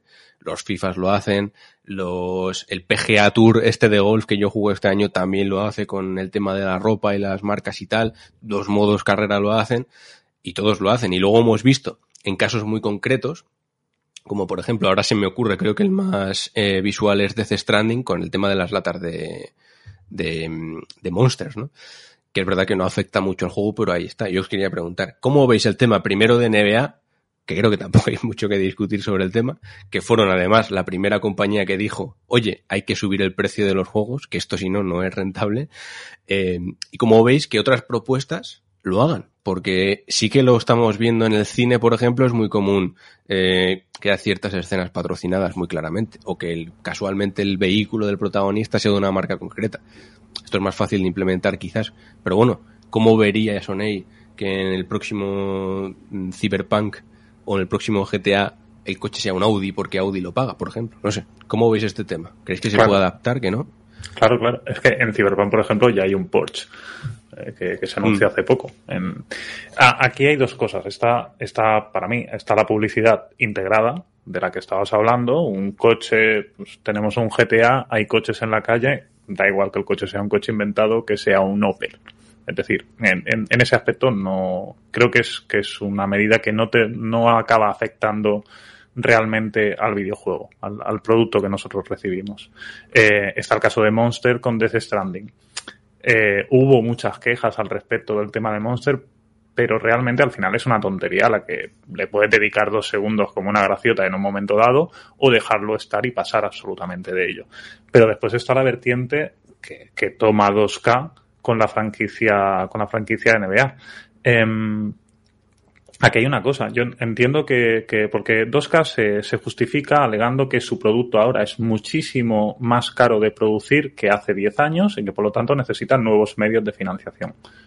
Que Lo puedo llegar a entender. es verdad Eh, que es, que es cierto porque claro. el- lo vi el otro día con datos, el aumento del, del el dinero que cuesta producir un triple A ha subido un 300% en los últimos sí, sí, precisamente 10, 11 años. Eso, eso es verdad. Por supuesto. Eso no podemos negarlo. Entonces hay que buscar nuevos caminos de financiación. Es un hecho. Pero ¿cuántos nuevos caminos de financiación necesita un juego como por ejemplo NBA 2K21? Porque tenemos el tema de los micropagos, tenemos el tema de la publicidad, tenemos el tema de la subida de precios de los juegos de cara a la nueva generación.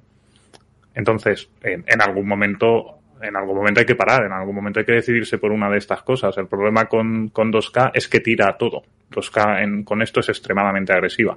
Eh, que un juego AAA como The Last of Us Part 2 o, o Death Stranding aproveche alguna de las situaciones que plantea su mundo posible para incluir una publicidad que no desentone con lo que tenemos en pantalla, no, no me parece molesto. Lo es lógico, es algo que lleva pasando en el cine mucho tiempo porque son proyectos muy caros y se tiene que asegurar una rentabilidad para que esos proyectos salgan adelante. Al final eh, se le está pidiendo una cantidad de dinero muy elevada a unos productores, que, que- que- a una productora que tiene que poner ese dinero y que tiene que tener la certeza de que va a salir rentable. Eh, es un negocio.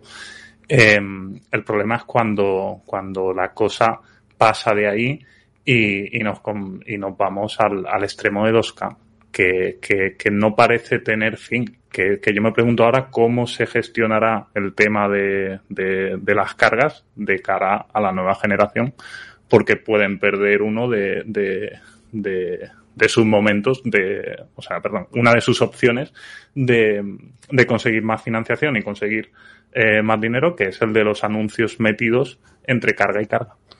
Yo te digo que si esto no hay tanto revuelo y te lo cuelan y no pasa nada, eh, hay tiempos de carga. Sean o no necesarios en el siguiente juego, ya está. Claro, es que el tema de la disculpa sincera a mí no me parece tan sincera. Yo creo que han intentado colarla porque sabían la que se venía encima con el, con el sistema del, con el nuevo disco duro de PlayStation 5 y que podían perder ese minutaje, esos segundos que tienen para incluir publicidad. Y claro, imagino que tendrán una serie de acuerdos firmados en torno a eso. Y tendrán que cumplir con ellos. Cuando la gente se dé cuenta de que nos tenemos que comer los tiempos de carga únicamente porque tenemos que dar un anuncio, por ejemplo, o sea, si, si eso llegara a pasar, hubiera llegado a pasar, eh, no sé cómo habría reaccionado. Yo aquí veo una diferencia. Eh, yo estoy contigo en el tema de la publicidad, además en los videojuegos, sobre todo free to play, o sea, quiero decir, mm, mm, pon la publicidad que quieras.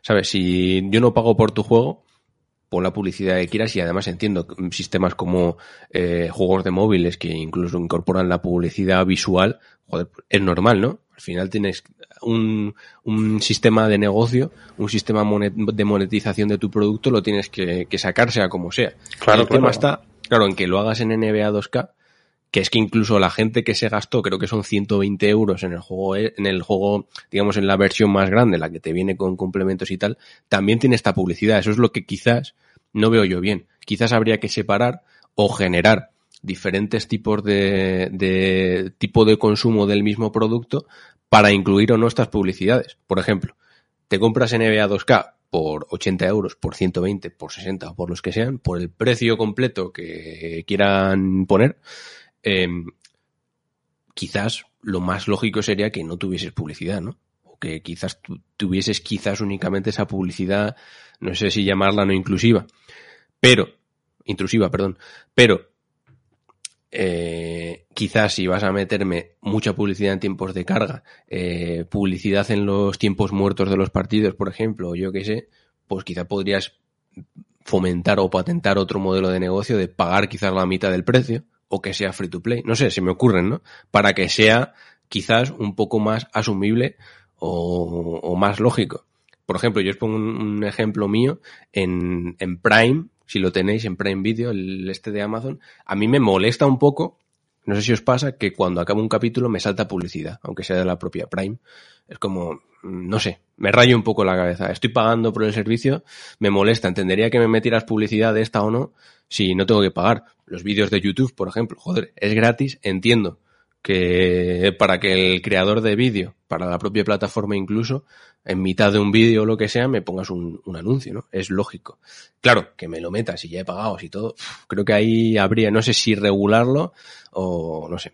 Claro, volvemos, en NBA, juegos deportivos es muchísimo más fácil que en otro tipo de productos, porque en The Last of Us, no sé, puedes hacerlo, pero no puedes meterte en una tienda y que tengas productos de ropa de Nike, ¿sabes? Y de Adidas o de lo que sea. Entonces, no sé. Me parece curioso el tema. Desde luego el camino que lleva 2K no me parece el más correcto para el consumidor, ni el más honesto, sinceramente. Mm. Ah, yo lo que te puedo decir es, de la disculpa de, de la disculpa de NBA es del nivel de la del racista de ABC, que no se la cree nadie. Para los tiempos de carga van a poner un precioso pulsa cruz para continuar, y si no lo pulsas te vas a comer eh, la publicidad hasta que le des. Y, y no sé, yo creo que lo que le, lo que le sobra a NBA es ambición y lo que le falta es competencia. Si algún día sale algún juego de NBA, quizá no tan puntero o más simple o con menos funciones que, que NBA 2K, pero con mucha menos publicidad de este tipo de compra, compra, paga y, y así, yo creo que se podría llevar a mucha parte del mercado. Bueno, mira FIFA y Pro, eh, también más o menos, que FIFA mm, no escucharás a una comunidad más cansada de los micropagos y tal, pero ahí están. Ahí está. Sí. Pero, y comprando, y, cada- y cada- Claro, y claro. el juego récord cada año. Que yo no sé los miles de millones que gana EA al año con micropagos simplemente, no solo comprando el juego. Por eso os decía que quizás ser más honestos y lo que has dicho, Dani, por ejemplo, yo me compro NBA o lo descargo gratis, por ejemplo, o en vez de 60 euros pago 20 o 30. Os pongo un ejemplo, ¿eh? cualquier cifra me vale. Y tú, que has comprado el juego completo, te puede saltar esa publicidad o no te viene. Y yo que no lo he pagado completo, sí que me viene esa publicidad. No sé si me entendéis por dónde voy. Sería lo más honesto, que no lo van a hacer. Pero yo que sé, al menos me justificas un poco mejor que tu juego sea un puto carrusel de, de patrocinios, ¿no? Ya, eh, es lo que hacen lo- los juegos de móvil, paga para quitar anuncios. Claro, efectivamente, por eso te decía. No sé. Claro, claro. Lo que pasa que en, en NBA, o sea, 2K ha ido metiendo la patita en esto poco a poco y ha seguido funcionando porque el juego, eh, co- como juego, cuando entras a la pista, es una bestia. Esto, esto no se puede negar. Y, Sí, joder, el juego y con- lleva siendo mm, intachable y buenísimo, Sí, sí, sí. no, no sé los años, El cinco juego o es una seis animalada. tranquilamente. Hombre, imagínate para que NBA Live se haya tenido que retirar. Bueno, Claro. claro. Claro. Y esto ha ido entrando, ha ido entrando, ha ido cuajando y, y de vez en cuando ha recibido algunas críticas, pero, pero 2K no está recibiendo ni la mitad de críticas que reciben otras productoras por este tipo de, estrategias. Y al final, NBA 2K21, yo, o sea, yo, yo tu- tuve la oportunidad de jugarlo este año para hacer el análisis y lo acabé viendo un poco como la Super Bowl. Es, es, es, como, es como un videojuego evento en el que vale todo con tal de, de promocionar y de, y de sacar rédito de, de lo que tienen entre manos, que es un espectáculo de una de las mayores ligas deportivas que hay a nivel mundial. Y yo creo que 2K es consciente de ello y me extrañaría mucho ver que empezara a dar pasos atrás en ese sentido. También es una, una política muy estadounidense que se lleva a cabo con sus productos. Quiero decir, allí en Estados Unidos pagas un pay-per-view de la NBA, la Super Bowl, por ejemplo, o la Exacto. UFC o lo que sea, y tienen publicidad. O sea, Claro. pagado, pero aún así tienen publicidad. Y es y está aceptado y, oye, y la gente no lo, no sé si lo verá mal o bien, pero está como muy aceptado. Quizá también es un poco de esa diferencia, no sé si regional o tal, pero bueno. No te creas, porque aquí te comes el, el partidazo de, del Plus, de Movistar Plus, y te comes unos anuncios antes de empezar la, la reproducción, y te comes los anuncios del... del Pero esa parte no está en abierto. O sea, esa parte no la puedo ver yo si no he pagado también. Eh, Igual sí, ¿eh? No, a ver, el partidazo del el partidazo de fútbol es el... Ya me, el me de- refiero el antes pago. de que empiece el partido. Igual sí que está en abierto, ¿sabes? Por eso te decía. Oh, no, creo que no. No, pero yo me refiero a que tú cargas el vídeo en la aplicación de Movistar Ah, o sea, que te da y una y publicidad. ah, que quiero ver, quiero ver el, cómo va el Barça. Que está a punto de acabar el partido, está la cosa muy tensa. Pum, te vas a comer 25, min- 25 segundos del, del coronado vendiéndote una, un- una, una puta casa de apuestas y luego ya el partido. Y eso no te lo puede faltar. Porque en Amazon creo que sí que te puede faltar las, las promos Sí, la, de... la publicidad claro. te la puedes saltar, sí. Claro, claro que es. A ver, vale, deja- pero déjamela faltar. Movistar, a, a pesar de todo lo que pagas, te la comes. Y encima de casas de apuestas. Y encima en una aplicación que va- no va muy bien. Bueno. Pero Ah. dejando al, al margen esto, si os parece, que al final no, no, no, no nos va a dejar margen para más. Publicidad y videojuegos. Habrá que verlo en la próxima generación. Y habrá que ver cómo lo hacen compañías como 2K y tal. Al menos creo que hay un resquicio de esperanza cuando se hacen este tipo de, de cositas como lo de incluir anuncios que no te puedes saltar y la gente se pone un poco, saca la- las uñas y tienen que rectificar. Pues oye, al menos eso, ¿no? Que tengamos que, cuando ven que la cosa no les tira muy bien o que sus propios consumidores se quejan, algo hacen, aunque sea en este sentido. Pero bueno, vamos a otra cosa, porque Oney, tú esta semana pudiste hablar con un personaje, bueno, una persona, personaje quizás sea esté mal dicho, persona y personaje, podemos decir, que es Enrique Gil, reseñas cortas. Pudiste Sí, hablar sí, con sí. él y yo te diría, pon un poco en situación a la gente, porque habrá mucha gente que no le conozca si, siquiera, aunque no lo haya visto nunca, que lo recomendamos. Y sobre todo una parte importante que, que a mí me parece interesante y, y que enfocaste muy bien en el texto, que es cómo triunfar hoy en día en las redes, cómo un producto de calidad o, o más cultural, o no sé cómo definirlo, se queda ahí y algo que alude a algo más, más concreto, más sencillo, más humorístico, sí que consigue triunfar. ¿Cómo lo viste? ¿Cómo fue tu charla con Enrique? Sí, a ver, eh, primero para quien no conozca a Enrique Gil, eh, Enrique Gil hace ya años que, que empezó eh, a escribir sobre videojuegos, ha pasado por Navi Games, creó su propio blog, Save Point, eh, recomiendo mucho ambos. Eh, bueno, de hecho yo sigo escribiendo en Navi Games. Y es también, tiene su, su propio canal de YouTube, Eureka Karateka, en el cual durante mucho tiempo ha ido realizando vídeos, pues eso, de un corte más analítico, más reflexivo, vídeos en los que se nota el trabajo que hay detrás, tanto de edición como de guion, incluso de investigación sobre los temas eh, que suele tratar. Y este verano le dio por, por coger The Last of Us 2 en plena vorágine de críticas y, y aluvión de, de, de basura en Twitter, tirarlo a un mantel y hacer lo que mucha gente sí quiere de conocer, que es reseñas cortas.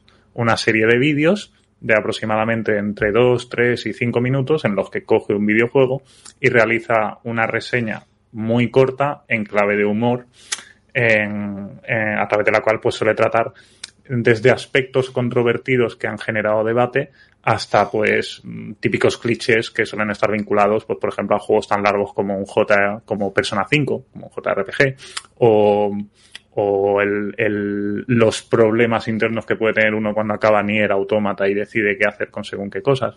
Es decir, son una serie de vídeos cortos que lo que a lo que van es realmente hacer humor con mm, varios de los aspectos más importantes o más relevantes a nivel de, los títulos que trata. Eh, cuando yo cuando yo empecé a seguir a Enrique Gil en Twitter, eh, contaba con 450 seguidores más o menos.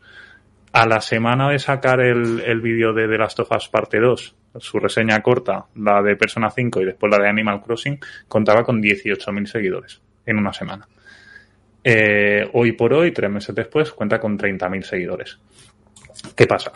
Que estamos hablando de alguien que ha pasado de tener una cuenta normal en Twitter con una repercusión, pues eso, lo habitual más o menos en el medio, de, para alguien que está empezando, a, a una auténtica explosión. 30.000 seguidores es, es una cantidad de seguidores que no tienen muchas webs. Joder, eso pagarían, ¿eh? Empresas Exacto. grandes por, por sacar esa cantidad de seguidores en una semana. Exactamente. Entonces es un nivel de proyección muy fuerte. Esto tiene unas consecuencias, claro, nosotros lo vemos desde fuera y a todos nos puede parecer que es una situación idílica y en parte lo es, porque, como bien han dicho, mucha gente pagaría por eso, pero también tienes la otra cara de la moneda, que, que, que es un poco sobre lo que estuve hablando con Enrique. Él evidentemente está encantado con, con, con todo lo que ha pasado, como para no estarlo, además me insistió Se mucho merece, en, que ¿eh? la, en que la gran mayoría de feedback que recibe es positivo. Pero tienes la otra cara, que es la cara de, de, de, de la suciedad que hay en Twitter, de la gente que no sabe distinguir personaje de persona, eh, tanto para bien como para mal, porque es desde ahí encontramos desde las tan manidas críticas, que es algo que todos nos podemos imaginar, pero que traspasan barreras muy peligrosas, mm, se ha dado muchas veces, y no solo se da con actores conocidos y tal, sino que se da con gente más humilde, como pueda ser el caso de Enrique Gil, que tal y como me estuvo contando a mí, le han llegado a decir auténticas barbaridades Joder, por nos las, criticar. nos las han dicho a nosotros, que somos Exacto. unos mierdas, que flipas, imagínate. por criticar el juego que a alguien le gusta. Y, eh, bueno. Pero también está el tema de las expectativas y está el tema de, de cómo puede acabar eh, derivando el- el- la trayectoria de una carrera. Eh, que esto no lleve a equívoco, no quiere decir que, que- que a Enrique no le guste reseñas cortas o que prefiera eh, su otro contenido, pero sí que es verdad que él, por ejemplo, mm, empezó realizando un contenido más serio y analítico y en un principio, porque reseñas cortas no ha nacido ahora, reseñas cortas es un tipo de vídeos que él empezó a hacer hace ya un par de años. En su momento dejó de hacerlo porque creía que no contaba con demasiado contenido de ese tipo, serio y analítico, y tampoco quería mm, que, es- que la cara que se diera a conocer de él de, de primeras fuera la de reseñas cortas. Y, de, y, este verano, cuando volvió con reseñas cortas y explotó, claro, es algo que al final mm, no se puede evitar. ¿Qué pasa? Que hay mucha gente que no conoce la otra cara. Y hay mucha gente que no es capaz de separar personaje de persona. Gente que se sorprende de que sea, de, que tenga otro tipo de textos, de que tenga otro tipo de contenidos y, que al final se generan unas expectativas en torno a qué será lo siguiente que va a sacar en reseñas cortas. Se generan unas expectativas en torno a un tipo de contenido muy particular eh, que, que te constriñen y que te dirigen a hacer únicamente ese tipo de contenido. Y claro, son factores que cuando lo vemos desde fuera quizá no los tenemos tan en cuenta. Pero no debe de ser fácil lidiar con, con, con esa subida descomunal de seguidores en, en apenas un par de semanas. Primero porque esto te plantea la necesidad de seguir produciendo, seguir produciendo el mismo tipo de contenido y ofreciendo una determinada calidad. Y, y después gestionar todo lo que va vinculado a eso. Porque al final le han entrevistado en el país, ha estado en Radio Aragón, ha recibido ofertas laborales para, para vincular reseñas cortas a determinados medios. Y, creo que tampoco es una situación fácil, es una situación que muchos querríamos tener, pero que desde fuera se ve como algo idílico, como que triunfar en las redes es mm, algo maravilloso que querríamos todos. Todos son flores y arcoíris y uy, cuántos seguidores y va a vivir de esto.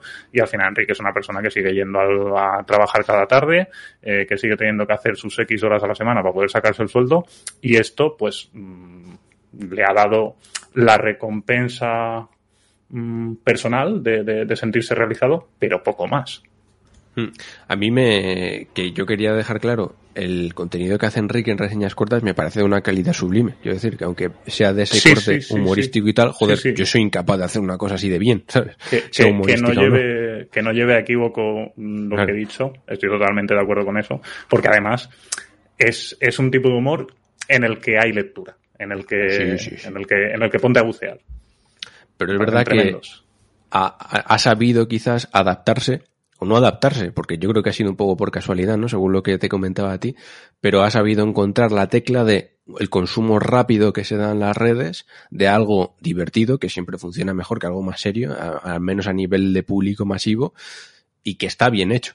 Y ahí ha encontrado su camino y fantásticamente bien. Pero que es curioso, yo sobre todo eh, incidía en eso al principio de eh, que lleva, bueno, no sé el tiempo que llevará, pero lleva, lleva años, ¿no? Escribiendo sobre videojuegos, hablando sobre ellos en distintos medios, con un estilo, como has dicho tú, más crítico, más cultural, más tal. Y ha sido esto lo que le ha, le ha, le ha hecho el boom, ¿no? De repente. Aunque después habrá que ver. Pero no sé, me parece curioso y, y un buen, una genial persona, porque la verdad yo no le conozco, pero lo parece, y gran personaje con estas reseñas cortas, yo lo recomiendo. Sí, sí, yo lo había interactuado bastante por Twitter con él, porque como comento en el artículo, es de las primeras cuentas que empecé a seguir y que me empezó a seguir cuando, cuando retomé mi cuenta de Twitter. Pero en persona la verdad es que es, es un amor. Es, es, es un- una persona que entiende mucho sobre el medio y, y que además sabe tratarlo con, con, con la seriedad y con, y con la gracia adecuada a, a la vez, al unísono. Y, y sobre lo que comentabas de, de, de que el contenido anterior era más serio y analítico, esto es algo que, que o sea, de, que ha encontrado esa fórmula ahora, ¿no? De, para dar el, el cambio a reseñas cortas y, y- ha sido este, este boom tan grande porque es un contenido más directo, porque aparte tira al humor. Esto es algo que estuvimos hablando el, el domingo pasado cuando, cuando tuvimos la charla, que, es lo que él decía, que esto realmente no es nada premeditado ni no hay una fórmula. Al final es el sitio y el lugar adecuado y, y, y un poco de, de azar. Eso no quita que el vídeo, por ejemplo, de The Last of Us 2 sea una maravilla, pero como él mismo me dijo, su intención no era esa. Su intención no era crear esta pedazo de comunidad que ha surgido a su alrededor. Su intención era sencillamente dar una respuesta a determinadas críticas que estaban surgiendo en torno a The Last of Us 2 en Twitter, que, le estaban empezando a cansar. Y como él mismo me dijo, pues un día se levantó folclórico y dijo, pues grabamos esto y lo tiramos para adelante. Y empezó la bola de nieve. Pues un día le invitamos, si os parece, que yo creo que va a ser un gran contertulio, ya no solo por lo de reseñas cortas, sino porque el tío sabe, como bien dices, así que guay. Tenéis el artículo en, en que os invito a leerlo, que ha quedado muy chulo, buen trabajo David, y, y veremos, y si os gusta, también podemos intentar hacer, no sé si una serie de, de, de artículos con otros creadores de contenido, con otros autores, estaría guay quizás, que nos digan también nuestros, nuestros amigos. Y ahora ya sí. Decidnos, decidnos cositas. Si no estamos cerrados, claro. Eh, vamos a otra cosa. Que por cierto, esto tiene que ver con, con otra cosita que quería decir porque la semana que viene, bueno, no tiene que ver en realidad, pero la semana que viene es la semana de Halloween y en Mundo Gamers tenemos que celebrarlo, como no podía ser de otra manera. Yo creía, yo pensaba, claro, hemos hecho tantísimos programas, tantísimos MG Podcast Plus, llevamos tantos años dedicándonos a los videojuegos aquí y en otras partes, que pensaba que habíamos hecho ya, fijaos, cuál es, cuáles son mis, mis dudas, que pensaba que habíamos hecho ya un especial de, un MG Podcast especial de juegos de terror, de Halloween. Y no lo hemos hecho nunca. ¿Qué va? Y hemos dicho, oye, No, no, no, no. No me Oye. consta. Oye, ¿qué os parece la semana que viene, que justamente coincide Halloween, que además queda estupendo en, creo que es el sábado, o el domingo, vamos, cae en fin de semana, hacer un especial del MG Podcast de Halloween, eligiendo nuestros mejores videojuegos de terror los que recomendamos para esa noche, para esa semana, para ese fin de semana de Halloween y, otras cositas que vayan surgiendo. Pues ya sabéis cómo somos y no podemos solo quedarnos en los videojuegos. Así que la semana que viene, amigos y amigas, vamos a hacer un MG Podcast Plus especial de Halloween, donde vamos a poner todos estos conocimientos terroríficos en vuestros oídos y al que vais a poder acceder directamente, ya sabéis, si sois patronos, si nos apoyáis en Patreon o si nos apoyáis vía iVoox con la cantidad mínima, que vuelvo a recordaros todas las semanas con un eurillo y pico en ambas plataformas, nos podéis empezar a apoyar. Y si queréis apoyarnos con más, fantástico. Que en ese caso os invito a que lo hagáis en Patreon para que tengáis acceso a otras ventajas, como por ejemplo lo que decíamos antes, acceder al servidor privado de Discord, donde estamos todos ahí comentando y charlando sobre los videojuegos y sobre otras cosas eh, en ese foro interno. Y, o también otras cositas, yo que sé, poder venir al podcast, cosas así echad un vistacito y nos ayudáis, sobre todo lo principal, nos ayudáis a subsistir, que otra cosa ahora mismo no se puede hacer, eh, y nos ayudáis a lo que decíamos al principio, que aunque sea poco, aunque sea mucho trabajo, por poco dinero, y esto es muy vocacional, al menos eh, es algo para que nos permita, oye, dedicar ese tiempo y ese esfuerzo, porque si no, hay que comer y tendremos que hacerlo en otras cositas y al final la web tiene que mantenerse y, es complicado. Así que si nos podéis ayudar, fantástico y estupendo.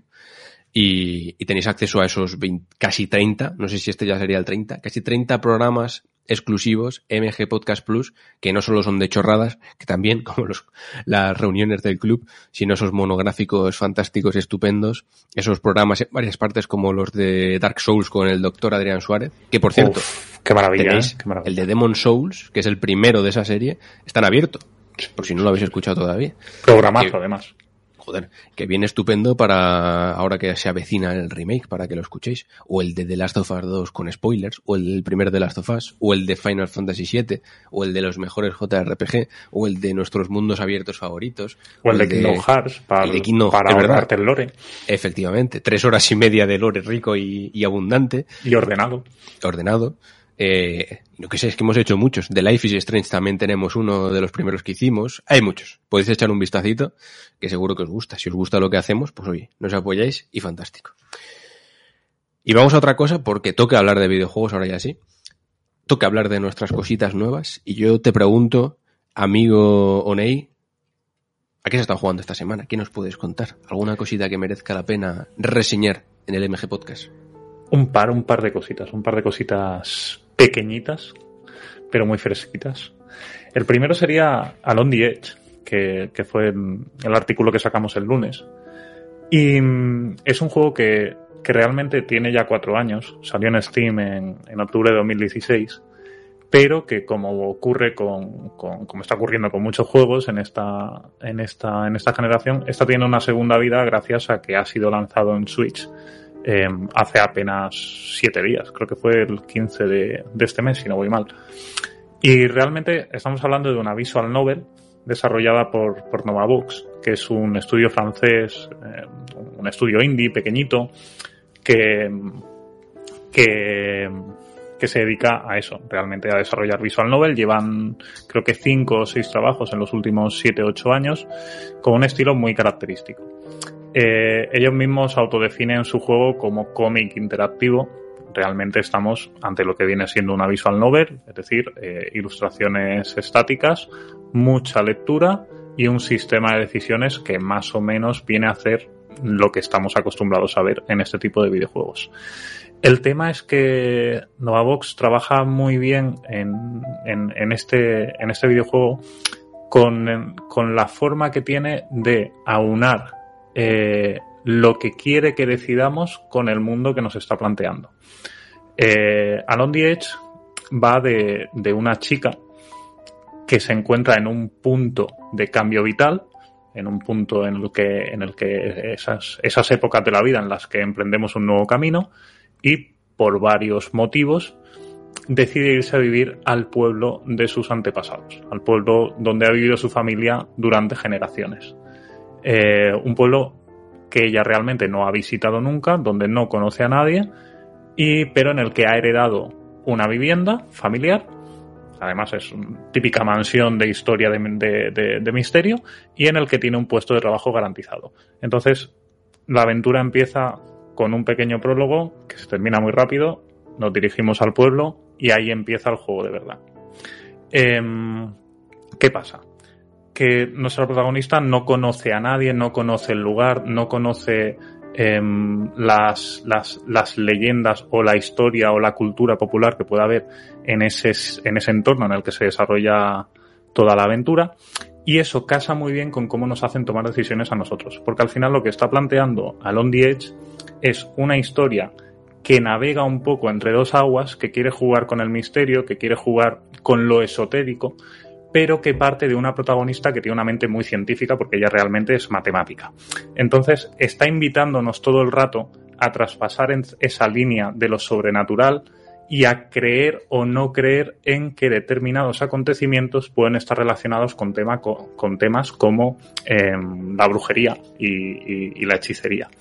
Entonces, el cómo nosotros eh, interpretemos, o sea, lo que nosotros pensemos respecto a esos acontecimientos es lo que va a marcar el desarrollo del personaje, porque en función de las decisiones que tomemos, evidentemente, nuestra protagonista va a ir hacia un lado o hacia el otro. Se abren múltiples eh, caminos narrativos que dan lugar a, a, en torno a 60 finales diferentes, eh, seis principales con diferentes variaciones, y que van a depender precisamente de esas decisiones. Pero claro, esas decisiones van a depender de si nosotros pensamos que un determinado acontecimiento puede tener una explicación lógica o si, por ejemplo, está relacionado con temas más sobrenaturales. Entonces, al final está jugando con esa eterna duda que se da en muchas personas. Todos seguramente conocemos a alguien pues que, es más afín a creer en la existencia de, lo sobrenatural y también conocemos a gente que lo rechaza por completo y utiliza ese pretexto para hacernos dudar en el transcurso del juego, porque nunca deja claro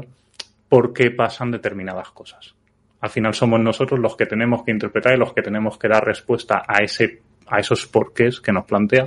Y eso es algo que me ha parecido muy interesante, porque al final el juego realmente, la historia que nos narra es una típica, la, la, hemos escuchado 20 veces, un pueblo abandonado, una mansión, un misterio. Es, es una base extremadamente conocida.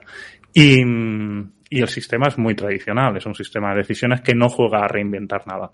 Pero consigue casarlo muy bien con la historia, que consigue además mantenernos enganchados porque nunca nos da respuestas claras y que al final te da para tres, cuatro horitas en una primera vuelta y que como tiene tantos finales, pues entra muy fresquito, sobre todo en Switch, que te lo pones ahí en portátil en un sofá oh. y tan a gusto. Sí, sí, en portátil, esto se tiene que jugar en portátil. Siento mucho, pero es así. Tiene, aprovecha la pantalla táctil. Eh, sí, sí. Ah, mira. Porque sí, es que la mayoría no lo hacen. Ya que sí, te sí, pones. Pues mira. Pues me de hecho, no lo descubrí ¿eh? hasta la mitad del juego precisamente por eso, porque pensaba que no lo haría. Me llama la atención, ¿eh? Porque a mí me gusta mucho precisamente lo paranormal, lo sobrenatural y tal. Soy muy escéptico, pero me gusta. Sobre todo la, un poco la mitología, ¿no? Que se genera de cada fenómeno y tal. Me gusta mucho. No sé, me llama la atención. Es el, es el típico indie que, que, es honesto, que te plantea una cosa pequeñita, un, una cosa fresquita para, para apartarte un poco de lo, que, de lo que solemos consumir habitualmente, que no busca cambiarte la vida, pero que yo creo que lo que hace lo hace muy bien. Mm, guay, pues Along the Edge, que está en Switch, en PC, en algún sitio más. Está en Switch y en Steam. ¿Cuánto vale? Eh, pues creo que estaba en torno a 15, 14,99, si no voy mal. Y esa es la pregunta que toca. Sí. pagarías? Sí, sí, sí, sí, sí. los 15, no estoy seguro ahora mismo si están 15 o no, pero los 15 los pagaría. Guay, bien. Pues oye, Along the Edge. También, claro, uno tiene que tener claro el género al que se dirige, Visual Novels. Uh -huh. Porque es lo que es, quiero decir, que no hace nada más. Claro, claro. Es, es leer y tomar decisiones. Eh, no quiere decir que esto no implique juego, porque el juego lo hay y está ahí en, en, en esas decisiones y en juega, cómo juega contigo a través del guion. Uh -huh. Pero ¿qué es eso? Te tiene que gustar leer. Sí, uh -huh. vale, bueno, que ya hablaremos un día de eso, porque incluso el acto de leer un libro a mí también me parece un poco juego. Claro, bueno, claro. eso ya, sí, ya, ya, hablaremos un día, porque esto también da para. Eh, Dani, yo me voy a aprovechar absolutamente de ti, porque has jugado, bueno, todos los berenjenos habéis jugado un juego, pero hoy uh -huh. que tengo yo ahí, que, que a nosotros Play no nos mando, se debió, se debió traspapelar la petición o lo que sea. Vaya, pero COVID. que le, le, teníamos muchísimas ganas, que es Spelunky 2. Por favor, cuéntame cómo ha salido este juego. Ha salido, ha salido muy bien, ha salido, ha salido cojonudo el juego. Pues mira, a ver, Spelunky 2 es un juego de, de Mothmouth que salió el 15 de septiembre en Play 4 y el 29 en Steam. Tiene, es un juego en solitario o en multijugador, pues así, hasta cuatro, con sofá o online. De momento solo en Play. Para Steam todavía no ha salido en el multiplayer online. Eh, yo qué sé, ya de momento no hay. Estuve mirando a ver si había alguna noticia últimamente por si Yo me la imagino- pero todavía nada. Yo me imagino que es por ese acuerdo que no sabía que tenían con Play, la verdad. Porque de hecho este juego ya Mm. os digo, o sea, lo ha lleva- la comunicación y tal lo ha llevado PlayStation, cosa que me sorprende, pero bien. Sí, al fin y al cabo el, el primer Spelunky es uno, es uno de los de esa, de esa tribu de, de primeros indies con Braid y toda aquella peña que, que siempre han estado por todos lados, ¿no? Sí. Y en PS Plus, ¿no? Creo que salió el primero y me imagino que lo petó un poco y eso ya llamó la atención. Pues quizá me suena de que saliera en su día el primer Spelunky, pero creo, que, no sí, lo pillé. ¿eh? Pero No, no, lo pillé. Así que yo me he estrenado con este, el Spelunky 2, que... Ah, o sea, no juega hasta el primero. No jugué el primero, pero al final... mira- ¿Y Eh, ¿Qué mal? Pues, pues eso, no, el juego está muy bien. Es un plataforma de descenso. Tienes que bajar como unos, unos cuatro niveles para, para llegar a la salida, que, que tienes, que es donde tienes que llegar para el final del nivel. Entonces, eh, hay que, para llegar a este nivel, tienes que ir desplazándote por toda la, por toda la habitación horizontalmente, encontrar lo que sería el, por dónde bajar, o incluso directamente puedes saltarte diferentes niveles según la generación del nivel. Y salir por esa puerta esquivando pues a los enemigos e inten- intentando sobrevivir. Para ello vas a tener de, de como herramientas, tienes un el con el cuadrado, tendrías el látigo de un látigo de corto alcance y de un daño muy bajo. Con el triángulo tendrías una cuerda que disparas hacia arriba para poder para poder escalar y deshacer quizá todo algún lío que te hayas metido. Bombas para hacer explotar lo que lo que sea el maravilloso salto y coger cositas pulsando abajo y látigo. Que eso te encantaría, Alex, porque es hacer eh, dos cosas con un mismo botón. Oh, Bueno, ya Cuando- le estoy pillando el gusto, ya incluso me da lo mismo, ¿sabes? Me gusta incluso. es muy divertido cuando intentas coger algo y no le das y acabas la- lanzando el látigo. Pero bueno, eh, Eso me está pasando mucho en un juego que no puedo decir que estoy jugando, que gusta decir, pero bueno, ya veréis. qué vicio tenéis con eso. Qué rabia dais. Ya. Oh, Aprovecha. Sí, lo que queda. es lo que queda. Y nada, el, en modo solitario. Yo- eh, sí, yo te iba a preguntar, Dani, perdona. Eh, sigue, porque sigue siendo esta, esta eh, porque es un roguelike al final, ¿no? Ah, O sea, se genera a su manera, ¿no? Dinámicamente. se generan proceduralmente, tienen una, una generosa base de habitaciones y luego la rellenan pues con pues con muy mala leche. Pero bueno, te lo tienes que, te lo tienes que apañar. Que sí, no, está, está muy bien.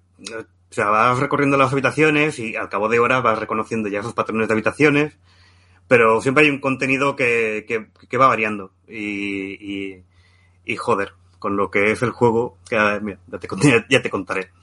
Que al fin y al Ujú. cabo, pues, el, no es tan roguelike porque siempre empiezas en la 1-1 técnicamente.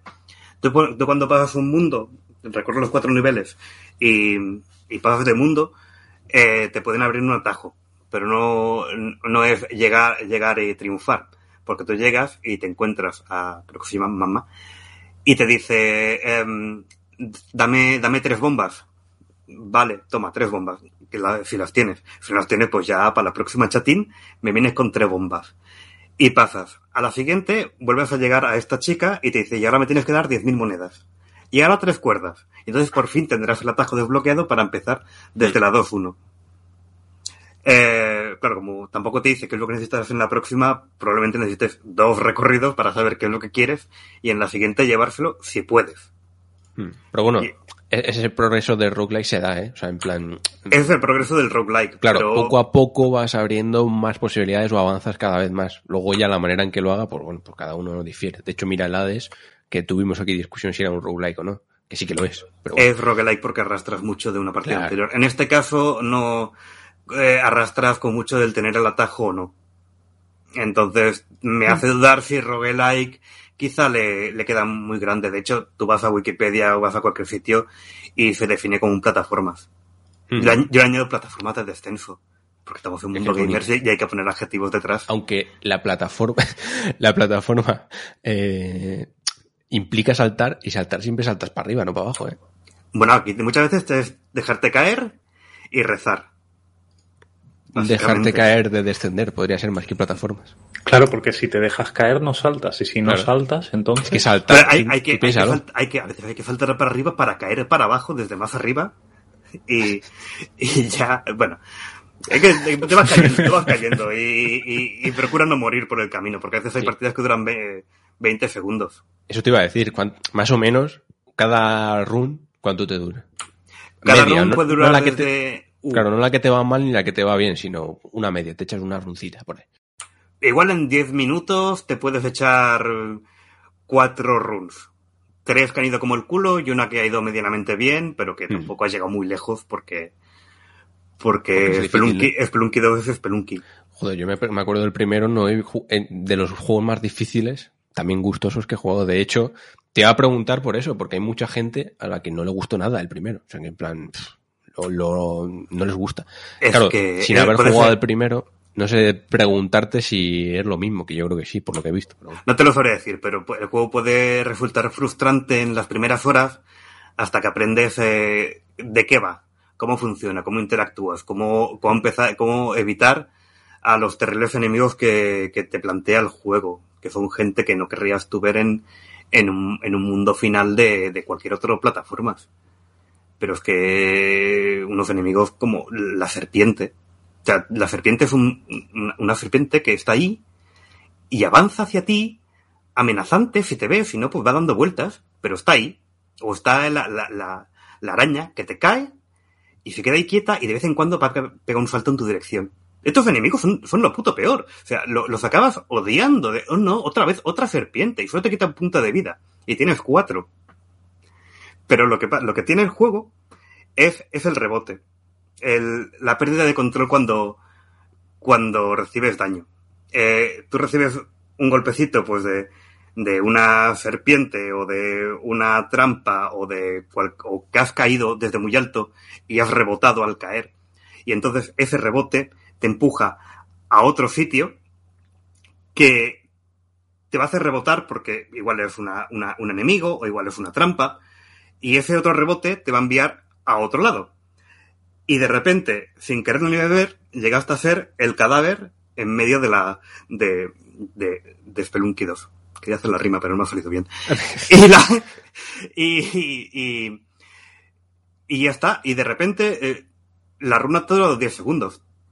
Y pues vale, pues reinicio rápido, vuelves a empezar y para adelante. Y pues sí, puede ser frustrante que, te, que, que lleves, que llegues al segundo mundo y la lava pues te mate de una, por rozarla. O una trampa que estaba escondida te, te mata.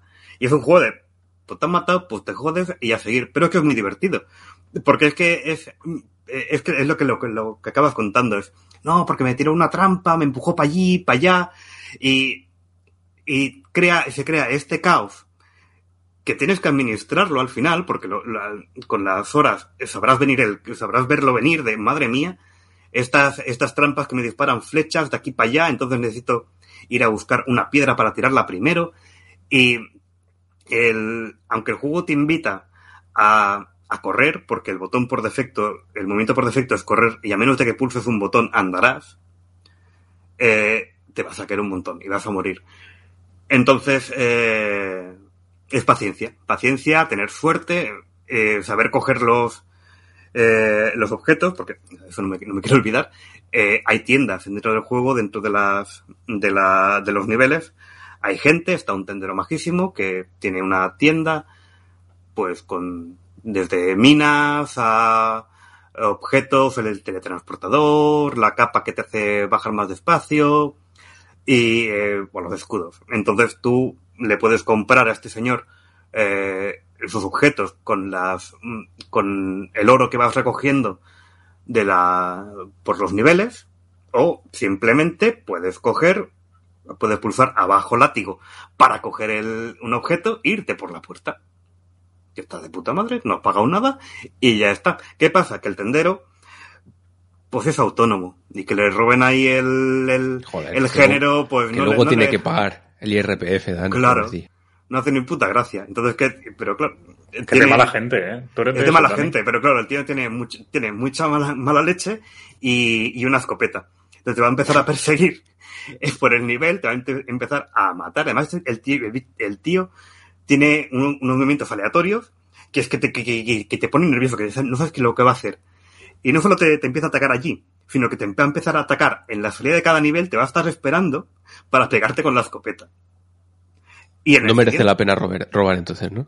Oh, sí que puede valer la pena, porque, porque igual te sacas una buena, una, un buen Mm. equipo. Y está, está el que te vende las, los, eh, las armas, como el que te vende eh, mascotas y monturas, porque también eh, la protagonista de Spelunky 2, que es la hija del protagonista de Spelunky, que ha ido a buscarlo. O sea, todo esto es una secuela directa del primero. Eh, y pues ha llevado a su gato y a su puck, a un carlino de estos que, pero de estos que se mueren solo por respirar. Y, y está perdido en cada nivel, que si tú lo coges y lo llevas hasta la, la salida, te va a hacer recuperar un punto de vida a ti y a todo tu equipo si estás jugando multiplayer. Ya luego ya te comentaré el multiplayer que está bastante mejor.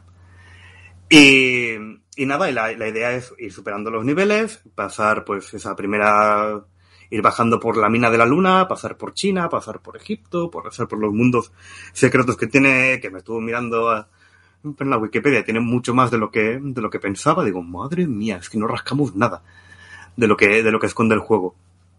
Y, y esto es un juego que te va a dar para horas, para rellenar horas vacías. Es un juego que aprovecharía muy bien esto de eh, eso que anuncian Xbox de tener juegos pausados y reemprender, porque es un juego de tengo cinco minutos, me echo dos runs a ver hasta dónde llego, o, o diez minutos, a ver si consigo ese trofeo de pasárselo en diez minutos. Hay O para de- Vita, Dani.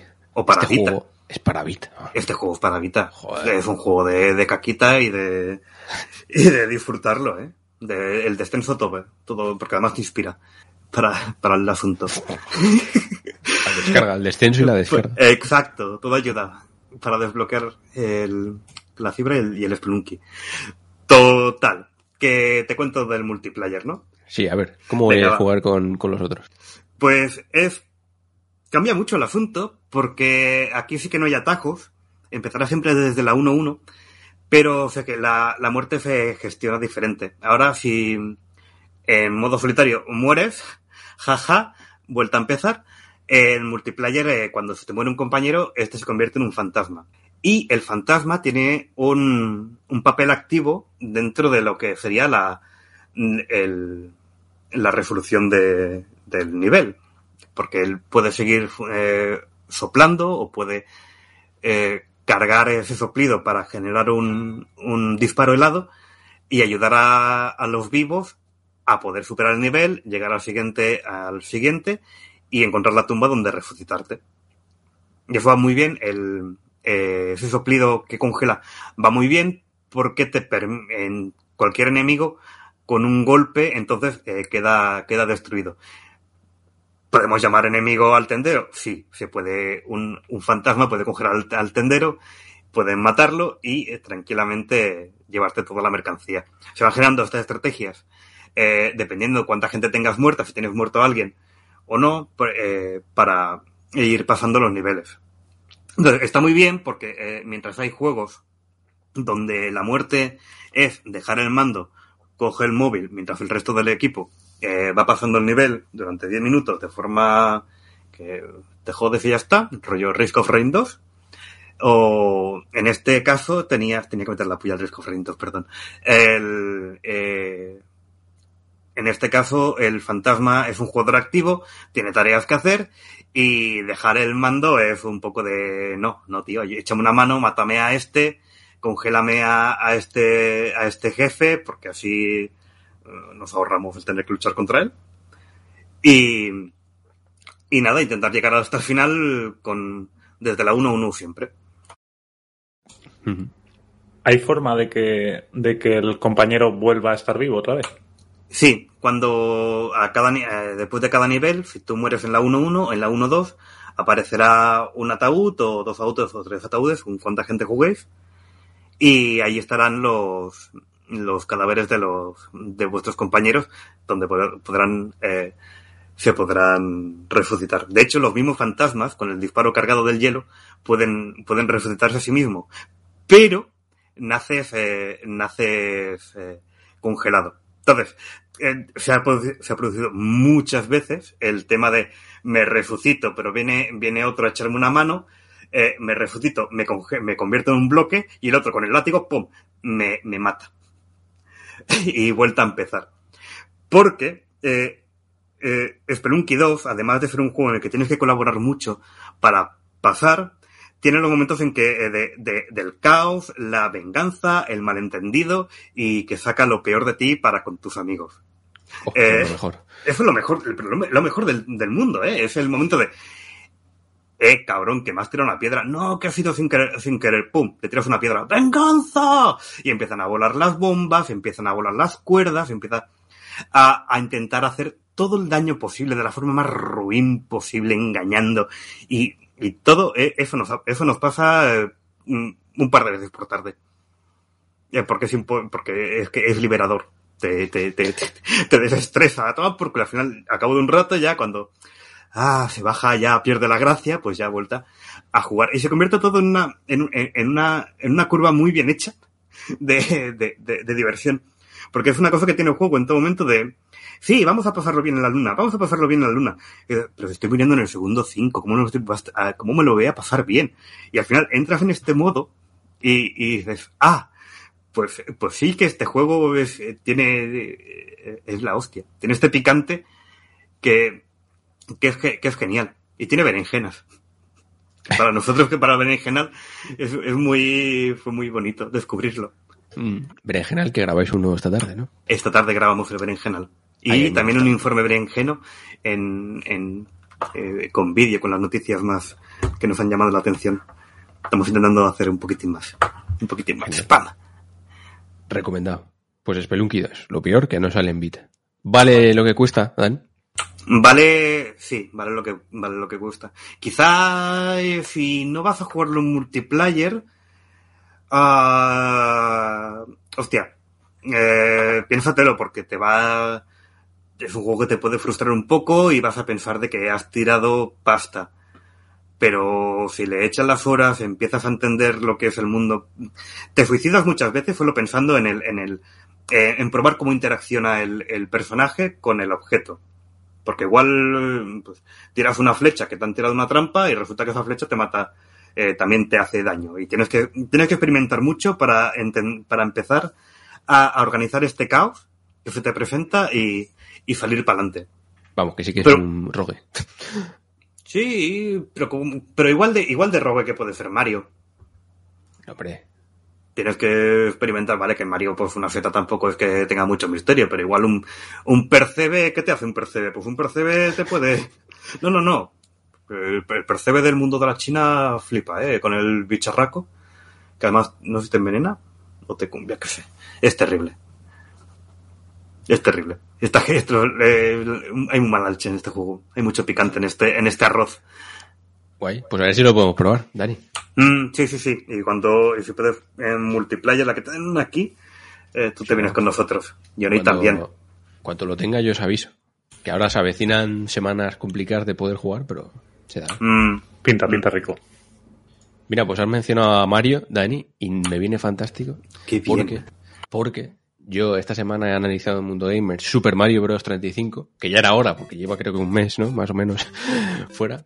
Pero he jugado bastante, todo lo posible, y me ha gustado mucho más de lo que pensaba.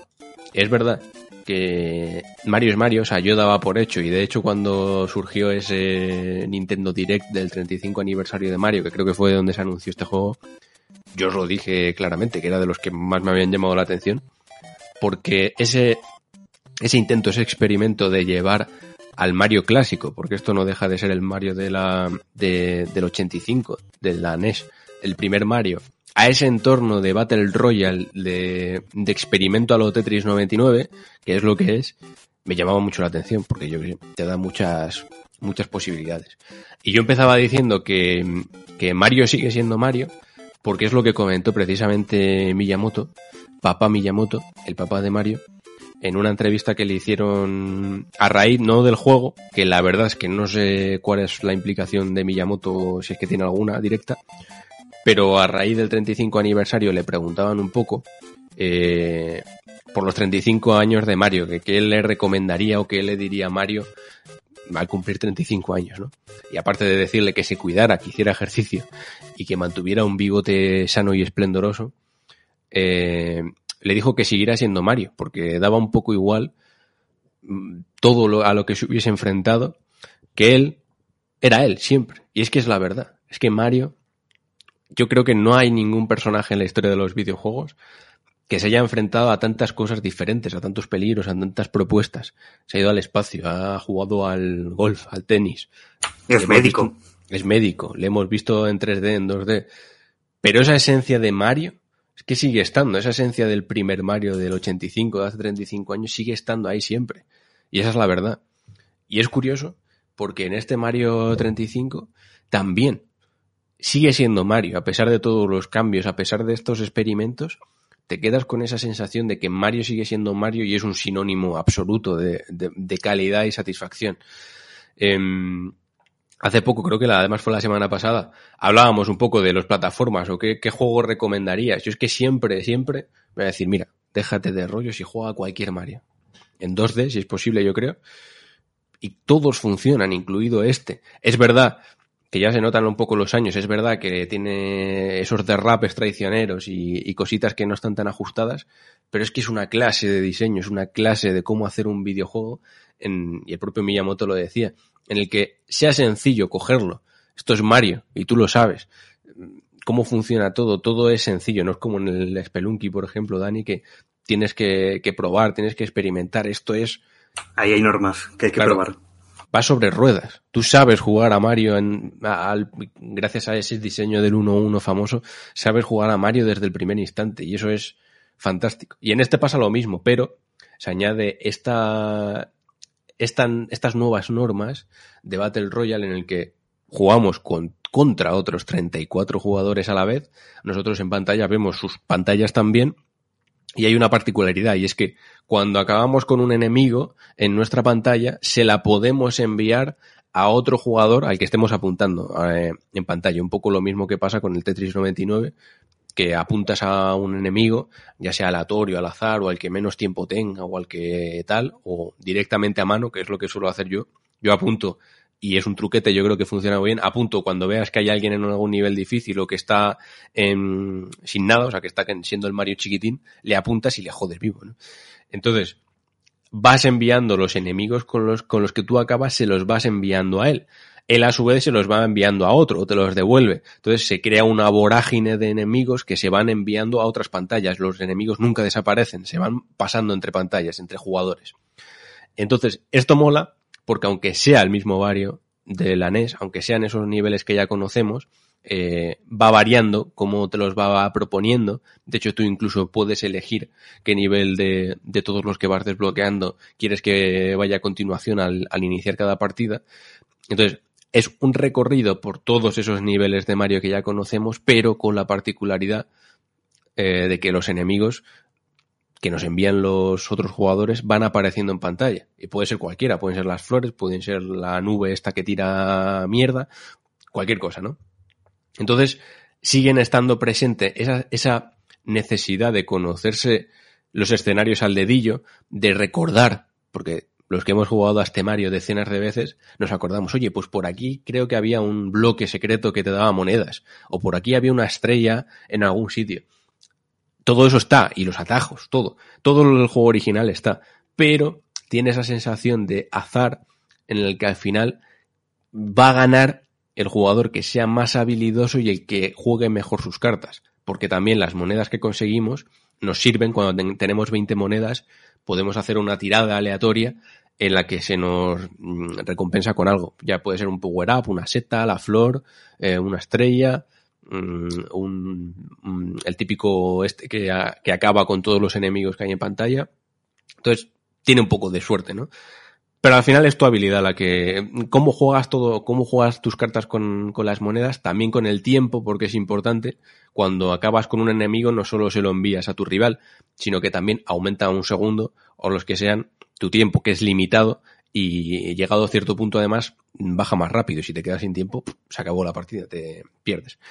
Gana, como buen Battle Royale, el último jugador en pie, el que aguante más tiempo. Claro, esto mola porque como los enemigos no desaparecen, sino que se van pasando entre jugadores, cuando quedas pocos, cuando quedan pocos jugadores, es un caos, todo está lleno de enemigos. Te tienes que adaptar a esos mismos niveles que tú ya conocías y que ya te sabías al dedillo del primer Mario, varían simplemente por la disposición de los enemigos, por los objetos que tengas en ese momento, y mola mucho. Y es una experiencia diferente, es ese Mario de siempre, pero que mola, que, que, que cambia, que realmente mmm, te vuelve loco. Yo reconozco jamás en ningún otro Battle Royale, si esto lo podemos considerar así, había tenido esa eh, necesidad maniática de ganar cuando te cuando quedas solo dos o tres jugadores, de verdad estás ahí concentrado a tope, no me había pasado mucho tiempo para intentar ganar, para porque claro, cada mínimo error se paga. Y, y mola mucho. Y es que es fácil de comprender, es Mario.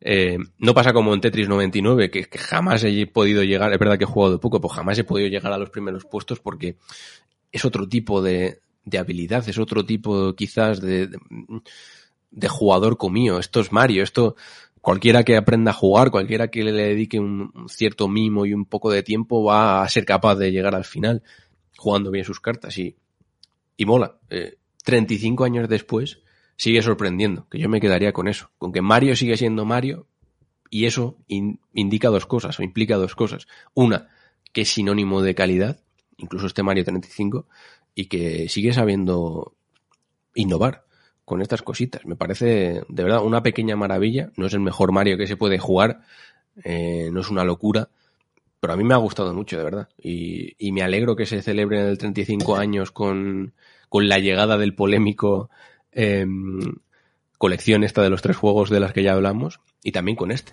que lo podéis pillar gratis, bueno, gratis, teniendo la suscripción del Switch Online en la Switch y que a mí me ha alegrado muchas, muchos ratitos, de verdad, muy recomendable para mi gusto. Jolín, es que ha salido rico el Mario 35. Yo, yo le he estado dando esta semana también, no tanto como tú, pero sí que lo he estado probando, he podido echar un par de partidas, le he dado dos o tres días y, y esto que has comentado antes de la clase de diseño me parece muy remarcable porque yo tenía mis dudas sobre cómo iba a funcionar, mm, cómo iban a funcionar los niveles de Mario, del primer Super Mario Bros., a la hora de introducirle toda esa retaíla de enemigos tan loca que te acaban inundando la pantalla. Y lo cierto es que es, es, es increíble porque sigue funcionando bien, sigue funcionando sí. de maravilla. O sea, es, es, creo que es la certificación de, de, de lo que significa a nivel de diseño eh, Super Mario Bros. 1. Y después, creo que es un tipo de juego que, que, tiene muy en cuenta la experiencia del jugador, que juega mucho con el contexto mmm, y, y, con la historia que tenemos cada uno como jugador, que tiene el público en general, porque es un tipo de propuesta que con otras plataformas no habría sido posible nunca. Porque gran parte de la gracia es, evidentemente tú puedes jugar a Super Mario 35 sin conocerte al dedillo Super Mario Bros. Pero aquí pasan dos cosas. La primera que casi todo el mundo ha jugado a Super Mario Bros. 1, más o menos. Y la segunda que si, si tú de verdad cuentas con esa experiencia previa, eh, que es algo que nos pasa yo creo a la inmensa mayoría de jugadores que nos acerquemos a Super Mario 35, eh, ahí radica gran parte de la gracia. En ese recordar eh, dónde estaba el bloque que escondía 10 monedas, dónde estaba la estrella, dónde puedo hacerme con otra seta. Sin esa información previa, el juego es otra cosa. Entonces creo que es un tipo de propuesta que con otra saga de plataformas no podría haberse dado, no habría funcionado igual. Estoy de acuerdo. Y mm. recomiendo que, que, lo probéis, ¿eh? Dani, ¿tú lo has probado? Eh, pues no, lo estamos, joder, eh, qué raro, porque al final tengo la ficha aquí al lado, pero al final no lo, no lo he instalado. Que, mm. Yo te reconozco de que no que lo instalé después de que saliera. Quiero decir que no me di cuenta del mismo día y tal no o sea cosa rara pero fue después. Él fue un aquella era, un, lanzamiento justo después de la, del anuncio no o algo así. No, en, cualquier, no en cualquier caso en cualquier caso pues no se me había pasado y bueno eso ya le daré y todavía está pendiente de dar. Quizá le, oye pues igual aprovechamos y le damos con los compis aquí mañana o tal, Hmm. o lo, cuando sea. Pero cuidado, Eh, hasta el también- 31 de marzo. Acuérdate de 31, la fecha, 31. la fecha ¿este del también apocalipsis. ¿Se retira? Claro. Bueno, no Sí, sé. sí. ¡Ay, la Se- Virgen! Se acaba el se mundo. El puede. 35 de marzo se acaba el mundo. 31 ¿Qué de pasará el 31 de, el 31 de marzo? Tengo una No idea. lo sé. Que nos lo cuente el doctor. Mm. Entonces, eh, yo lo que veo en este juego es eh, lo que lo que teníamos en el Sonic 2 de, de, multi, de multijugador. Esas carreras que había en, en- a, casi a pantalla dividida, pero en, a nivel 35 en, y en Super Mario. Y es, ¿por qué, por qué Sonic no, no lo ha hecho ya esto? De hecho, yo espero que algún, algún día tengamos esto. Algo Un parecido. Sonic Battle Royale. Es que no. Eh, el Sonic, lo- las carreras de Sonic 2, pero en Battle Royale, de la misma manera que estas, que lo desarrollas aquí, no sé si, podría. No sé si podría ser lo mismo, ¿eh? Se podría hacer, ¿eh? Pero no sé. Es que Mario. Mm. Es que Mario es Mario, ¿eh? Porque aquí cuando, aquí cuando acabas la 1-1, te vas a la 1-2 y continúas y tú hasta, Sí, hasta donde... a, a veces no, a veces dependiendo de las elecciones y de tal, puedes, puedes cambiar, luego tienes los atajos. Pero sí, o sea, Ajá, vale. en principio es el, y te, el mismo del juego. y te comes a Bowser igualmente. Sí, sí, claro. Y, si, y lo envías a los otros jugadores en Uh, cualquier momento. O sea, sí, puedes sí, ir por el 1-1 y te encuentras Uh, picante, Bowser ahí. más- Claro. Qué sexy eso, ¿eh? Está guapísimo. Ah, Y te encuentras a calamares en el 1-1 y te Sí, encuentras y a los peces estos que saltan desde abajo, qué hijos de puta. Totalmente, Ah. totalmente.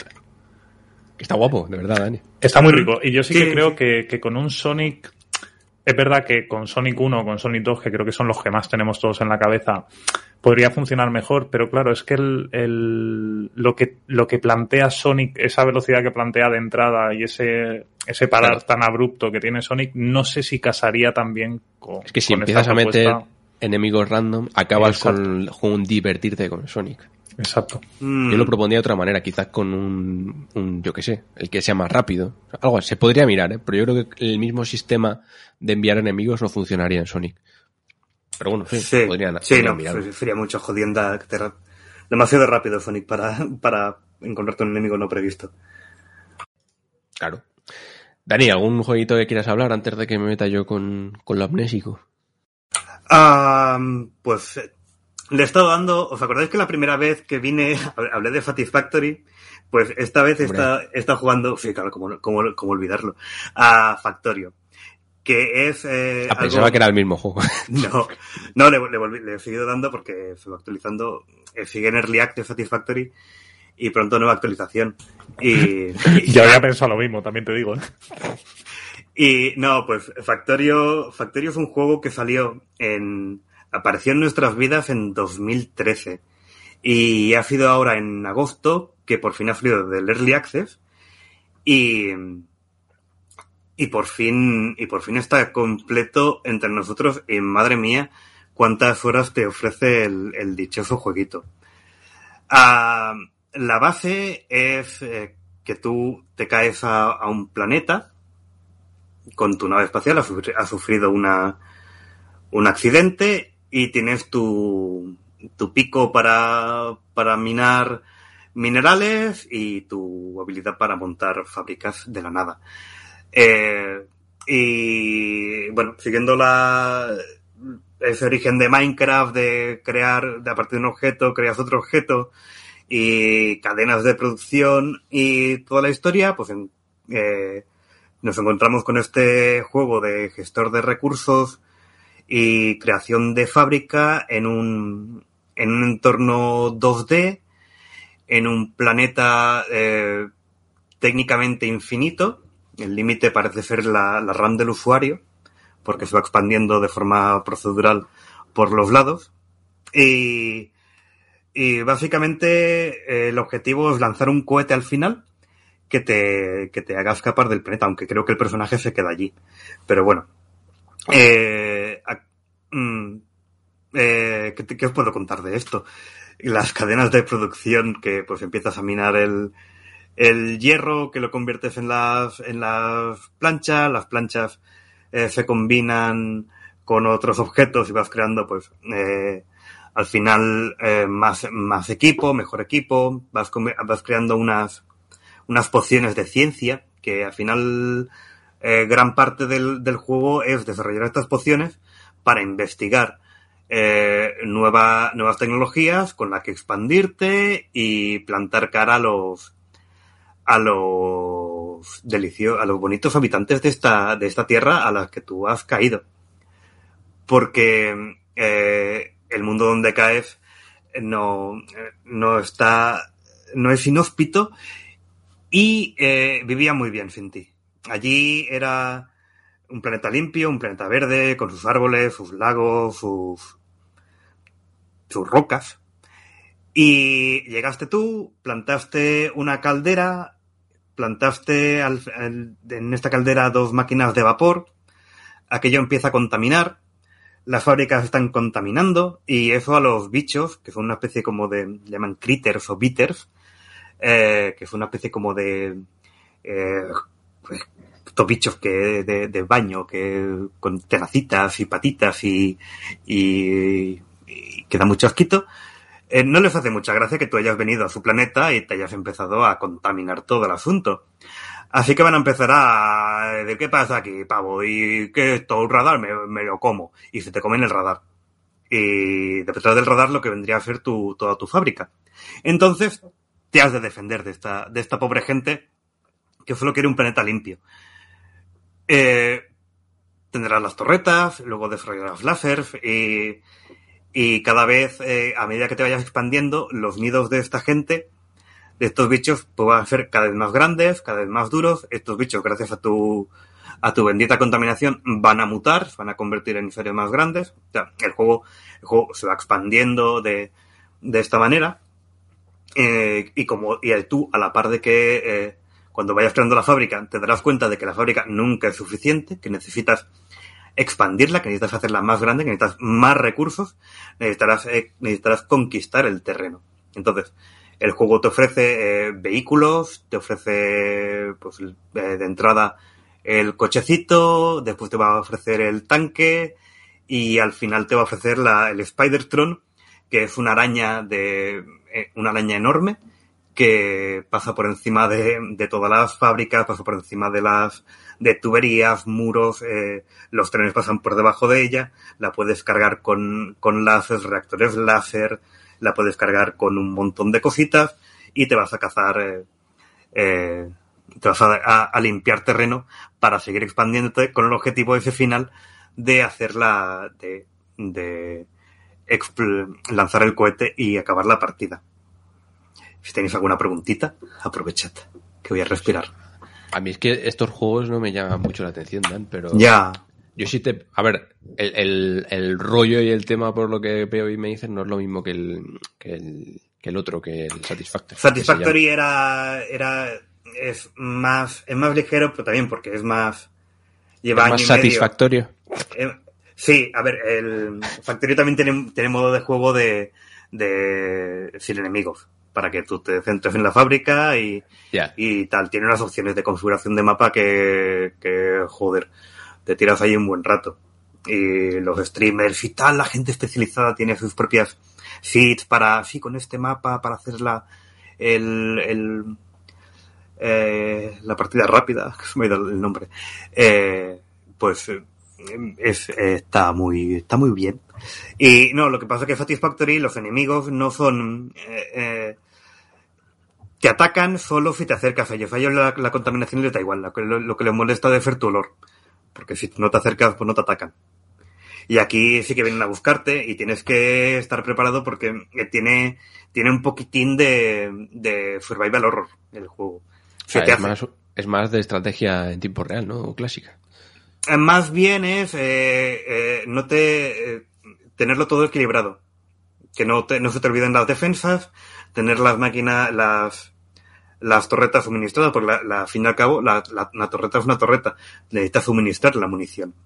Tienes que tener tu fábrica de munición y pues eh, mediante lo que se te ocurra, mediante cintas insertadores, más adelante puedes poner robots que vayan a suministrar la munición, pero hay que, hay que gestionar todo esto. Y se te lleva, se te lleva muchas horas. Eh, pues...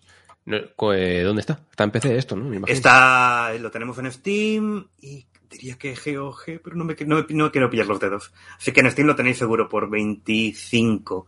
Vale, vale, absolutamente cada uno de los, de los euros. Porque es que te va a hacer, te va a hacer la, la hora de juego, te va a hacer a céntimos. Como en el MG Podcast Plus. Exacto.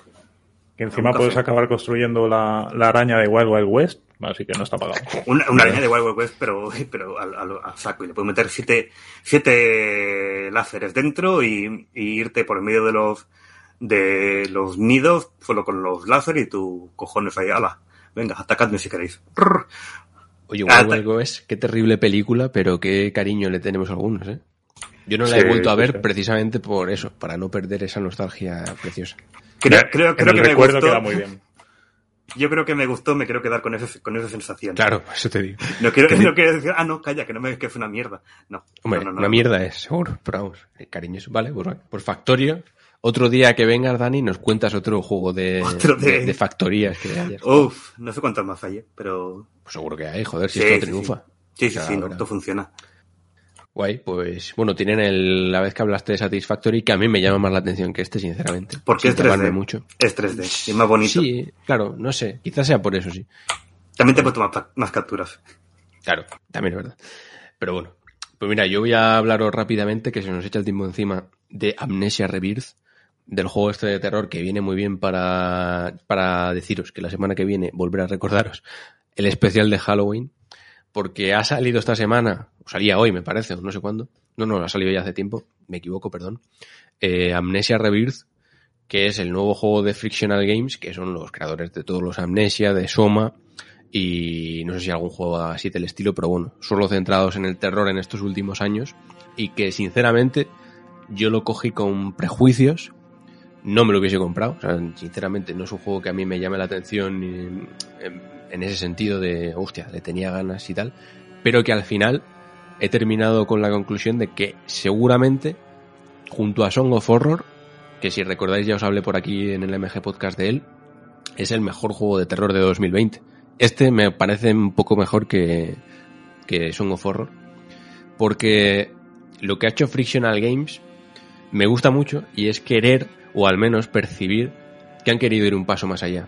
Porque al final, si recordáis o si habéis visto y tal, eh, el primer Amnesia sobre todo y después los posteriores, eran juegos de terror de un estilo muy clásico, en primera persona, en los que hay que escapar del monstruo, en los que hay que hacer em, puzzles. Sí que es verdad que incluía esa sensación de o esa mecánica de, de utilización de la luz, de la, de la linterna o del farol, de, de tener que tener cuidado con permanecer mucho tiempo en la oscuridad. O sea, ya de por sí tenía cosas innovadoras dentro de, un sistema y de una base muy del terror, de survival horror de toda la vida. Y esto se mantiene en Amnesia Rebirth, pero van un pasito más allá y a mí me ha gustado. Aunque luego os diré que me encantaría precisamente, viendo que son capaces de hacerlo, que dieran otro paso más, más allá, todavía más grande.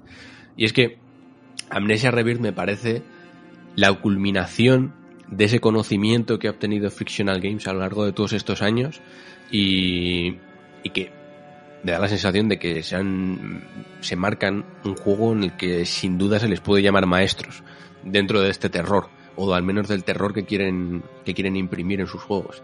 Em, sigue siendo lo mismo, ¿vale? Amnesia Rebirth se basa mucho en cuidado con la oscuridad, ahora cuidado con la luz, que es otra de las novedades porque Amnesia Rebirth nos lleva hasta el desierto de Algeria en la década de los años 30 y entonces en los exteriores hay que tener cuidado con la luz abrasadora del sol, tenemos que buscar la sombra, pero en los interiores pasa lo contrario. Hay que buscar las fuentes de luz, hay que tener buenas provisiones de cerillas y de aceite para el farol, porque eh, estar permanecer mucho tiempo en la oscuridad te vuelve un poco loco, como es normal viendo las cosas que ves, escuchando las cosas que escuchas y pasando las cosas que pasan. Entonces, esa es otra capa más de las cosas nuevas que añaden, que es no jugar solo con la oscuridad, sino jugar también con la luz. Y van un paso más en el diseño de escenarios porque ahora hay más zonas abiertas, no muchas, pero sí que se percibe un poco la necesidad de abrir una zona y que para poder proseguir a la siguiente tengas que entrar en varias zonas más pequeñitas que están dentro de, dentro de esa. No sé si me explico así. Entonces se generan eh, puzzles generales en los que tienes que superar otros puzzles más específicos y pequeños que a su vez son pieza del puzzle más grande. Eh, pero bueno, a efectos prácticos, más allá de que es más grande, de que se aprovecha a veces bastante bien el desierto para provocar ese desasosiego, ¿no? Y esa sensación de estar perdido, eh, se aprovecha. O sea, está guay. El desierto me ha gustado mucho. Eh, además, juraría que no hay ningún otro juego de terror o que yo recuerde ambientado en el desierto, en estos templos y tal, y además tiene el, el, el, la protagonista, tiene este síndrome de videojuego a lo Drake de que va rompiendo todo lo que pasa. O sea, va andando por el desierto y es capaz de que el suelo se rompa y aparezca en un puto templo impresionante, ¿no? Esas cosas pasan también en Amnesia Rebirth. Y se nota además que es un juego con, con músculo, que han tenido presupuesto, eh, técnicamente está muy cuidado, todo está guay. O sea, se ve muy bien y da mucho miedo eh, todo en Amnesia Rebirth está hecho para angustiar, para acojonar, para mantenerte en tensión y para que lo pases mal. Y lo pasas fatal.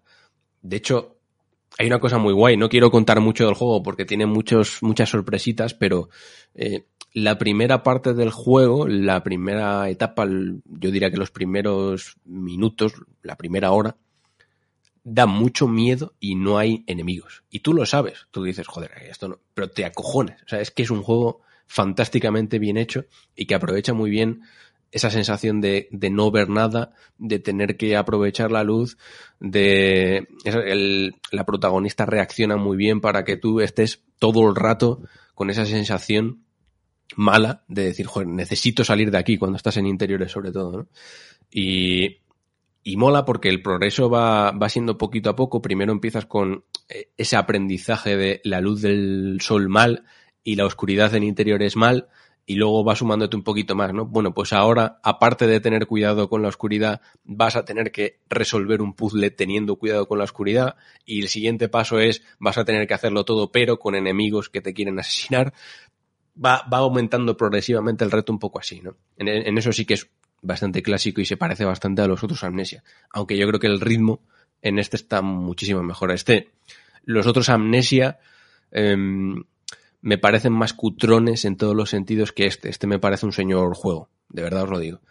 Eh, el tema es que al final esto lo hace muy bien, pero no deja de ser lo de siempre. Quiero decir, zonas en las que hay que esconderse de los enemigos que haya por ahí, que eso también genera eh, confusión, dudas y todavía más angustia, porque la mejor manera de esconderse de un enemigo es agacharse en un rincón oscuro, pero a su vez la oscuridad te va volviendo loco. Entonces se crea esa necesidad de, hostia, me tengo que esconder, pero tengo que salir corriendo, joder, que el puto bicho está ahí, que lo estoy escuchando. Es que todo es pasarlo mal, ¿vale? En Amnesia es pasarlo eh, genialmente mal en este juego. Creo, de hecho, que pocos juegos de terror en primera persona. Es verdad, y yo soy sincero, no soy un experto ni he jugado a todos los que hay, pero pocos me han dado tanto, no es tanto miedo, sino mm, malestar. Además he tenido que jugarlo muchas horas seguidas y necesitaba descansar mentalmente, de verdad, porque mm, te agobia, en el buen sentido. Pero al final el progreso, lo que decía, es muy clásico, es eh, ir descubriendo cositas, superando puzzles, que hay algunos que están bien hechos y otros que, que menos. O sea, a mí ya sabéis que yo no soy muy amigo de esos puzzles que, o sea, entras en un templo que lleva cientos de años abandonados y te encuentras con piezas para hacer un puzzle mágico que te lleva a la salida, no sé, además que sin mucha gracia, más que el tenerte loco un rato intentando encontrar la solución. Entiendo que es muy inherente a los juegos de terror, el rollo de superar puzzles y tal, pero a mí no le encuentro la gracia. Hay otros que están muy bien, muy bien metidos, que resultan más lógicos y que me ha gustado resolver y otros que no, la verdad. Y también se junta a una narrativa que, aunque me parece mejor que la de otros juegos, sigue recurriendo muchísimo a las notas, a las cartas, a las fotos y esa sensación de que, joder, en el puto desierto tienes ahí un papel y un boli para escribir tus últimas palabras mientras te estás muriendo. No sé, y recurre mucho a eso, a los soliloquios y pensamientos de la protagonista. No sé, me, me hubiese, me encantaría, y es a lo que iba yo al principio, que con este, con Amnesia Rebirth, que me parece, yo creo que la culminación de lo bien que saben hacer terror en los suecos y que hemos visto en otros juegos, yo creo que este es el mejor que han hecho, vayan ya un paso más allá y sean capaces de hacerme un juego de terror que tenga las cosas tan buenas que tiene este, que sobre todo es dar miedo y angustia, y que sepan dar un paso más en la narrativa sobre todo y en los puzzles. Que no sea todo puzzles, que no sea todo, oye, vas a hacer un puzzle porque es lo que toca, que esto es un juego de terror que un puzzles y tienes que hacer un puzzle. Es lo único que yo, que yo cambiaría de Amnesia Rebirth, pero que, que va a encantar. O sea, a los que os gusten los Amnesia anteriores, este me parece la bomba y a los que os guste el terror también. Más allá de algún puzzle que se pueda atragantar de más y tal, me gusta, me gusta mucho. Amnesia Rebirth, de verdad, lo he pasado mal, a su vez que bien. Así que recomendado. No sé si tenéis alguna pregunta, pero chachi. Jolín, pues, pues qué bien, me alegra ver que, que Frictional Games sigue dando pasitos hacia adelante porque es un poco lo que comentan, ¿no? Ma- marcó un estilo propio y seguir avanzando en ese estilo creo que es un poco lo que, lo que le hacía falta. Eh, camino a, a, a ese mostrar toda esa elegancia que, que saben poner es un juego de terror a la hora de trabajar con sus mecánicas, pero eh, hasta llegar a dar ese pasito más que comentas. Y yo en cuanto a preguntas, en horas, eh, ¿cómo se nos queda esto? Depende de si eres muy manco o no, con los puzzles y, y con, y con las pases de los monstruos. Yo creo que en 8 horas te lo puedes pasar. O sea, es esa barrera de entre 7 y 12 horas, yo creo, típica de estos juegos. O sea, Riquísimo. no cambia mucho. Riquísimo. Sí, es fantástico. Me alegra ver que siguen ahí. Te Y- echar un fin de semana de miedo, de Halloween, fantástico. Sí, sí, sí, sí. Bueno. ¿Mejor que Soma? Mm, a mí me ha gustado más. A mí es que Soma no me gustó mucho, sinceramente. O sea, me, o sea, tiene cosas que están muy bien, porque, joder, hacen juegos de terror muy bien, pero este me ha entrado mejor. La verdad. Me parece mejor. Perfecto.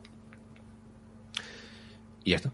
Pues oye, que sirva esto para adelanto, porque Amnesia Rebirth es un juego fantástico de Halloween, pero la semana que viene vamos a tener ese MG Podcast Plus especial de Halloween, que espero que todos disfrutéis, y con el que intentaremos daros un poco de terror, más de lo habitual, con nuestras recomendaciones. Pues oye, vaya MG Podcast ha quedado, ¿eh, Dani? ¿Cómo lo has Oye, visto? Bien, ¿no? nada, nada mal. Estamos aquí al principio, ¿no? que, que pocos temas, po- Ah, es que esto y pasa al siempre. final, pum, ala, oye, ha quedado una primera hora bastante bien. ¿Y cuántas qué hacemos ya? Dos horas y pico, ¿eh? Nada mal. Sí, sí, joder. Ojo, el eh. récord de la temporada. Uy, no sé, ¿eh? porque tenéis el otro día también. En el Ya, de bueno. Xbox fue uno, fue uno bastante, bastante guay. Pero bien, ¿no? Te lo has pasado Mm. bien, Dani. Oh, sí, yo estupendo.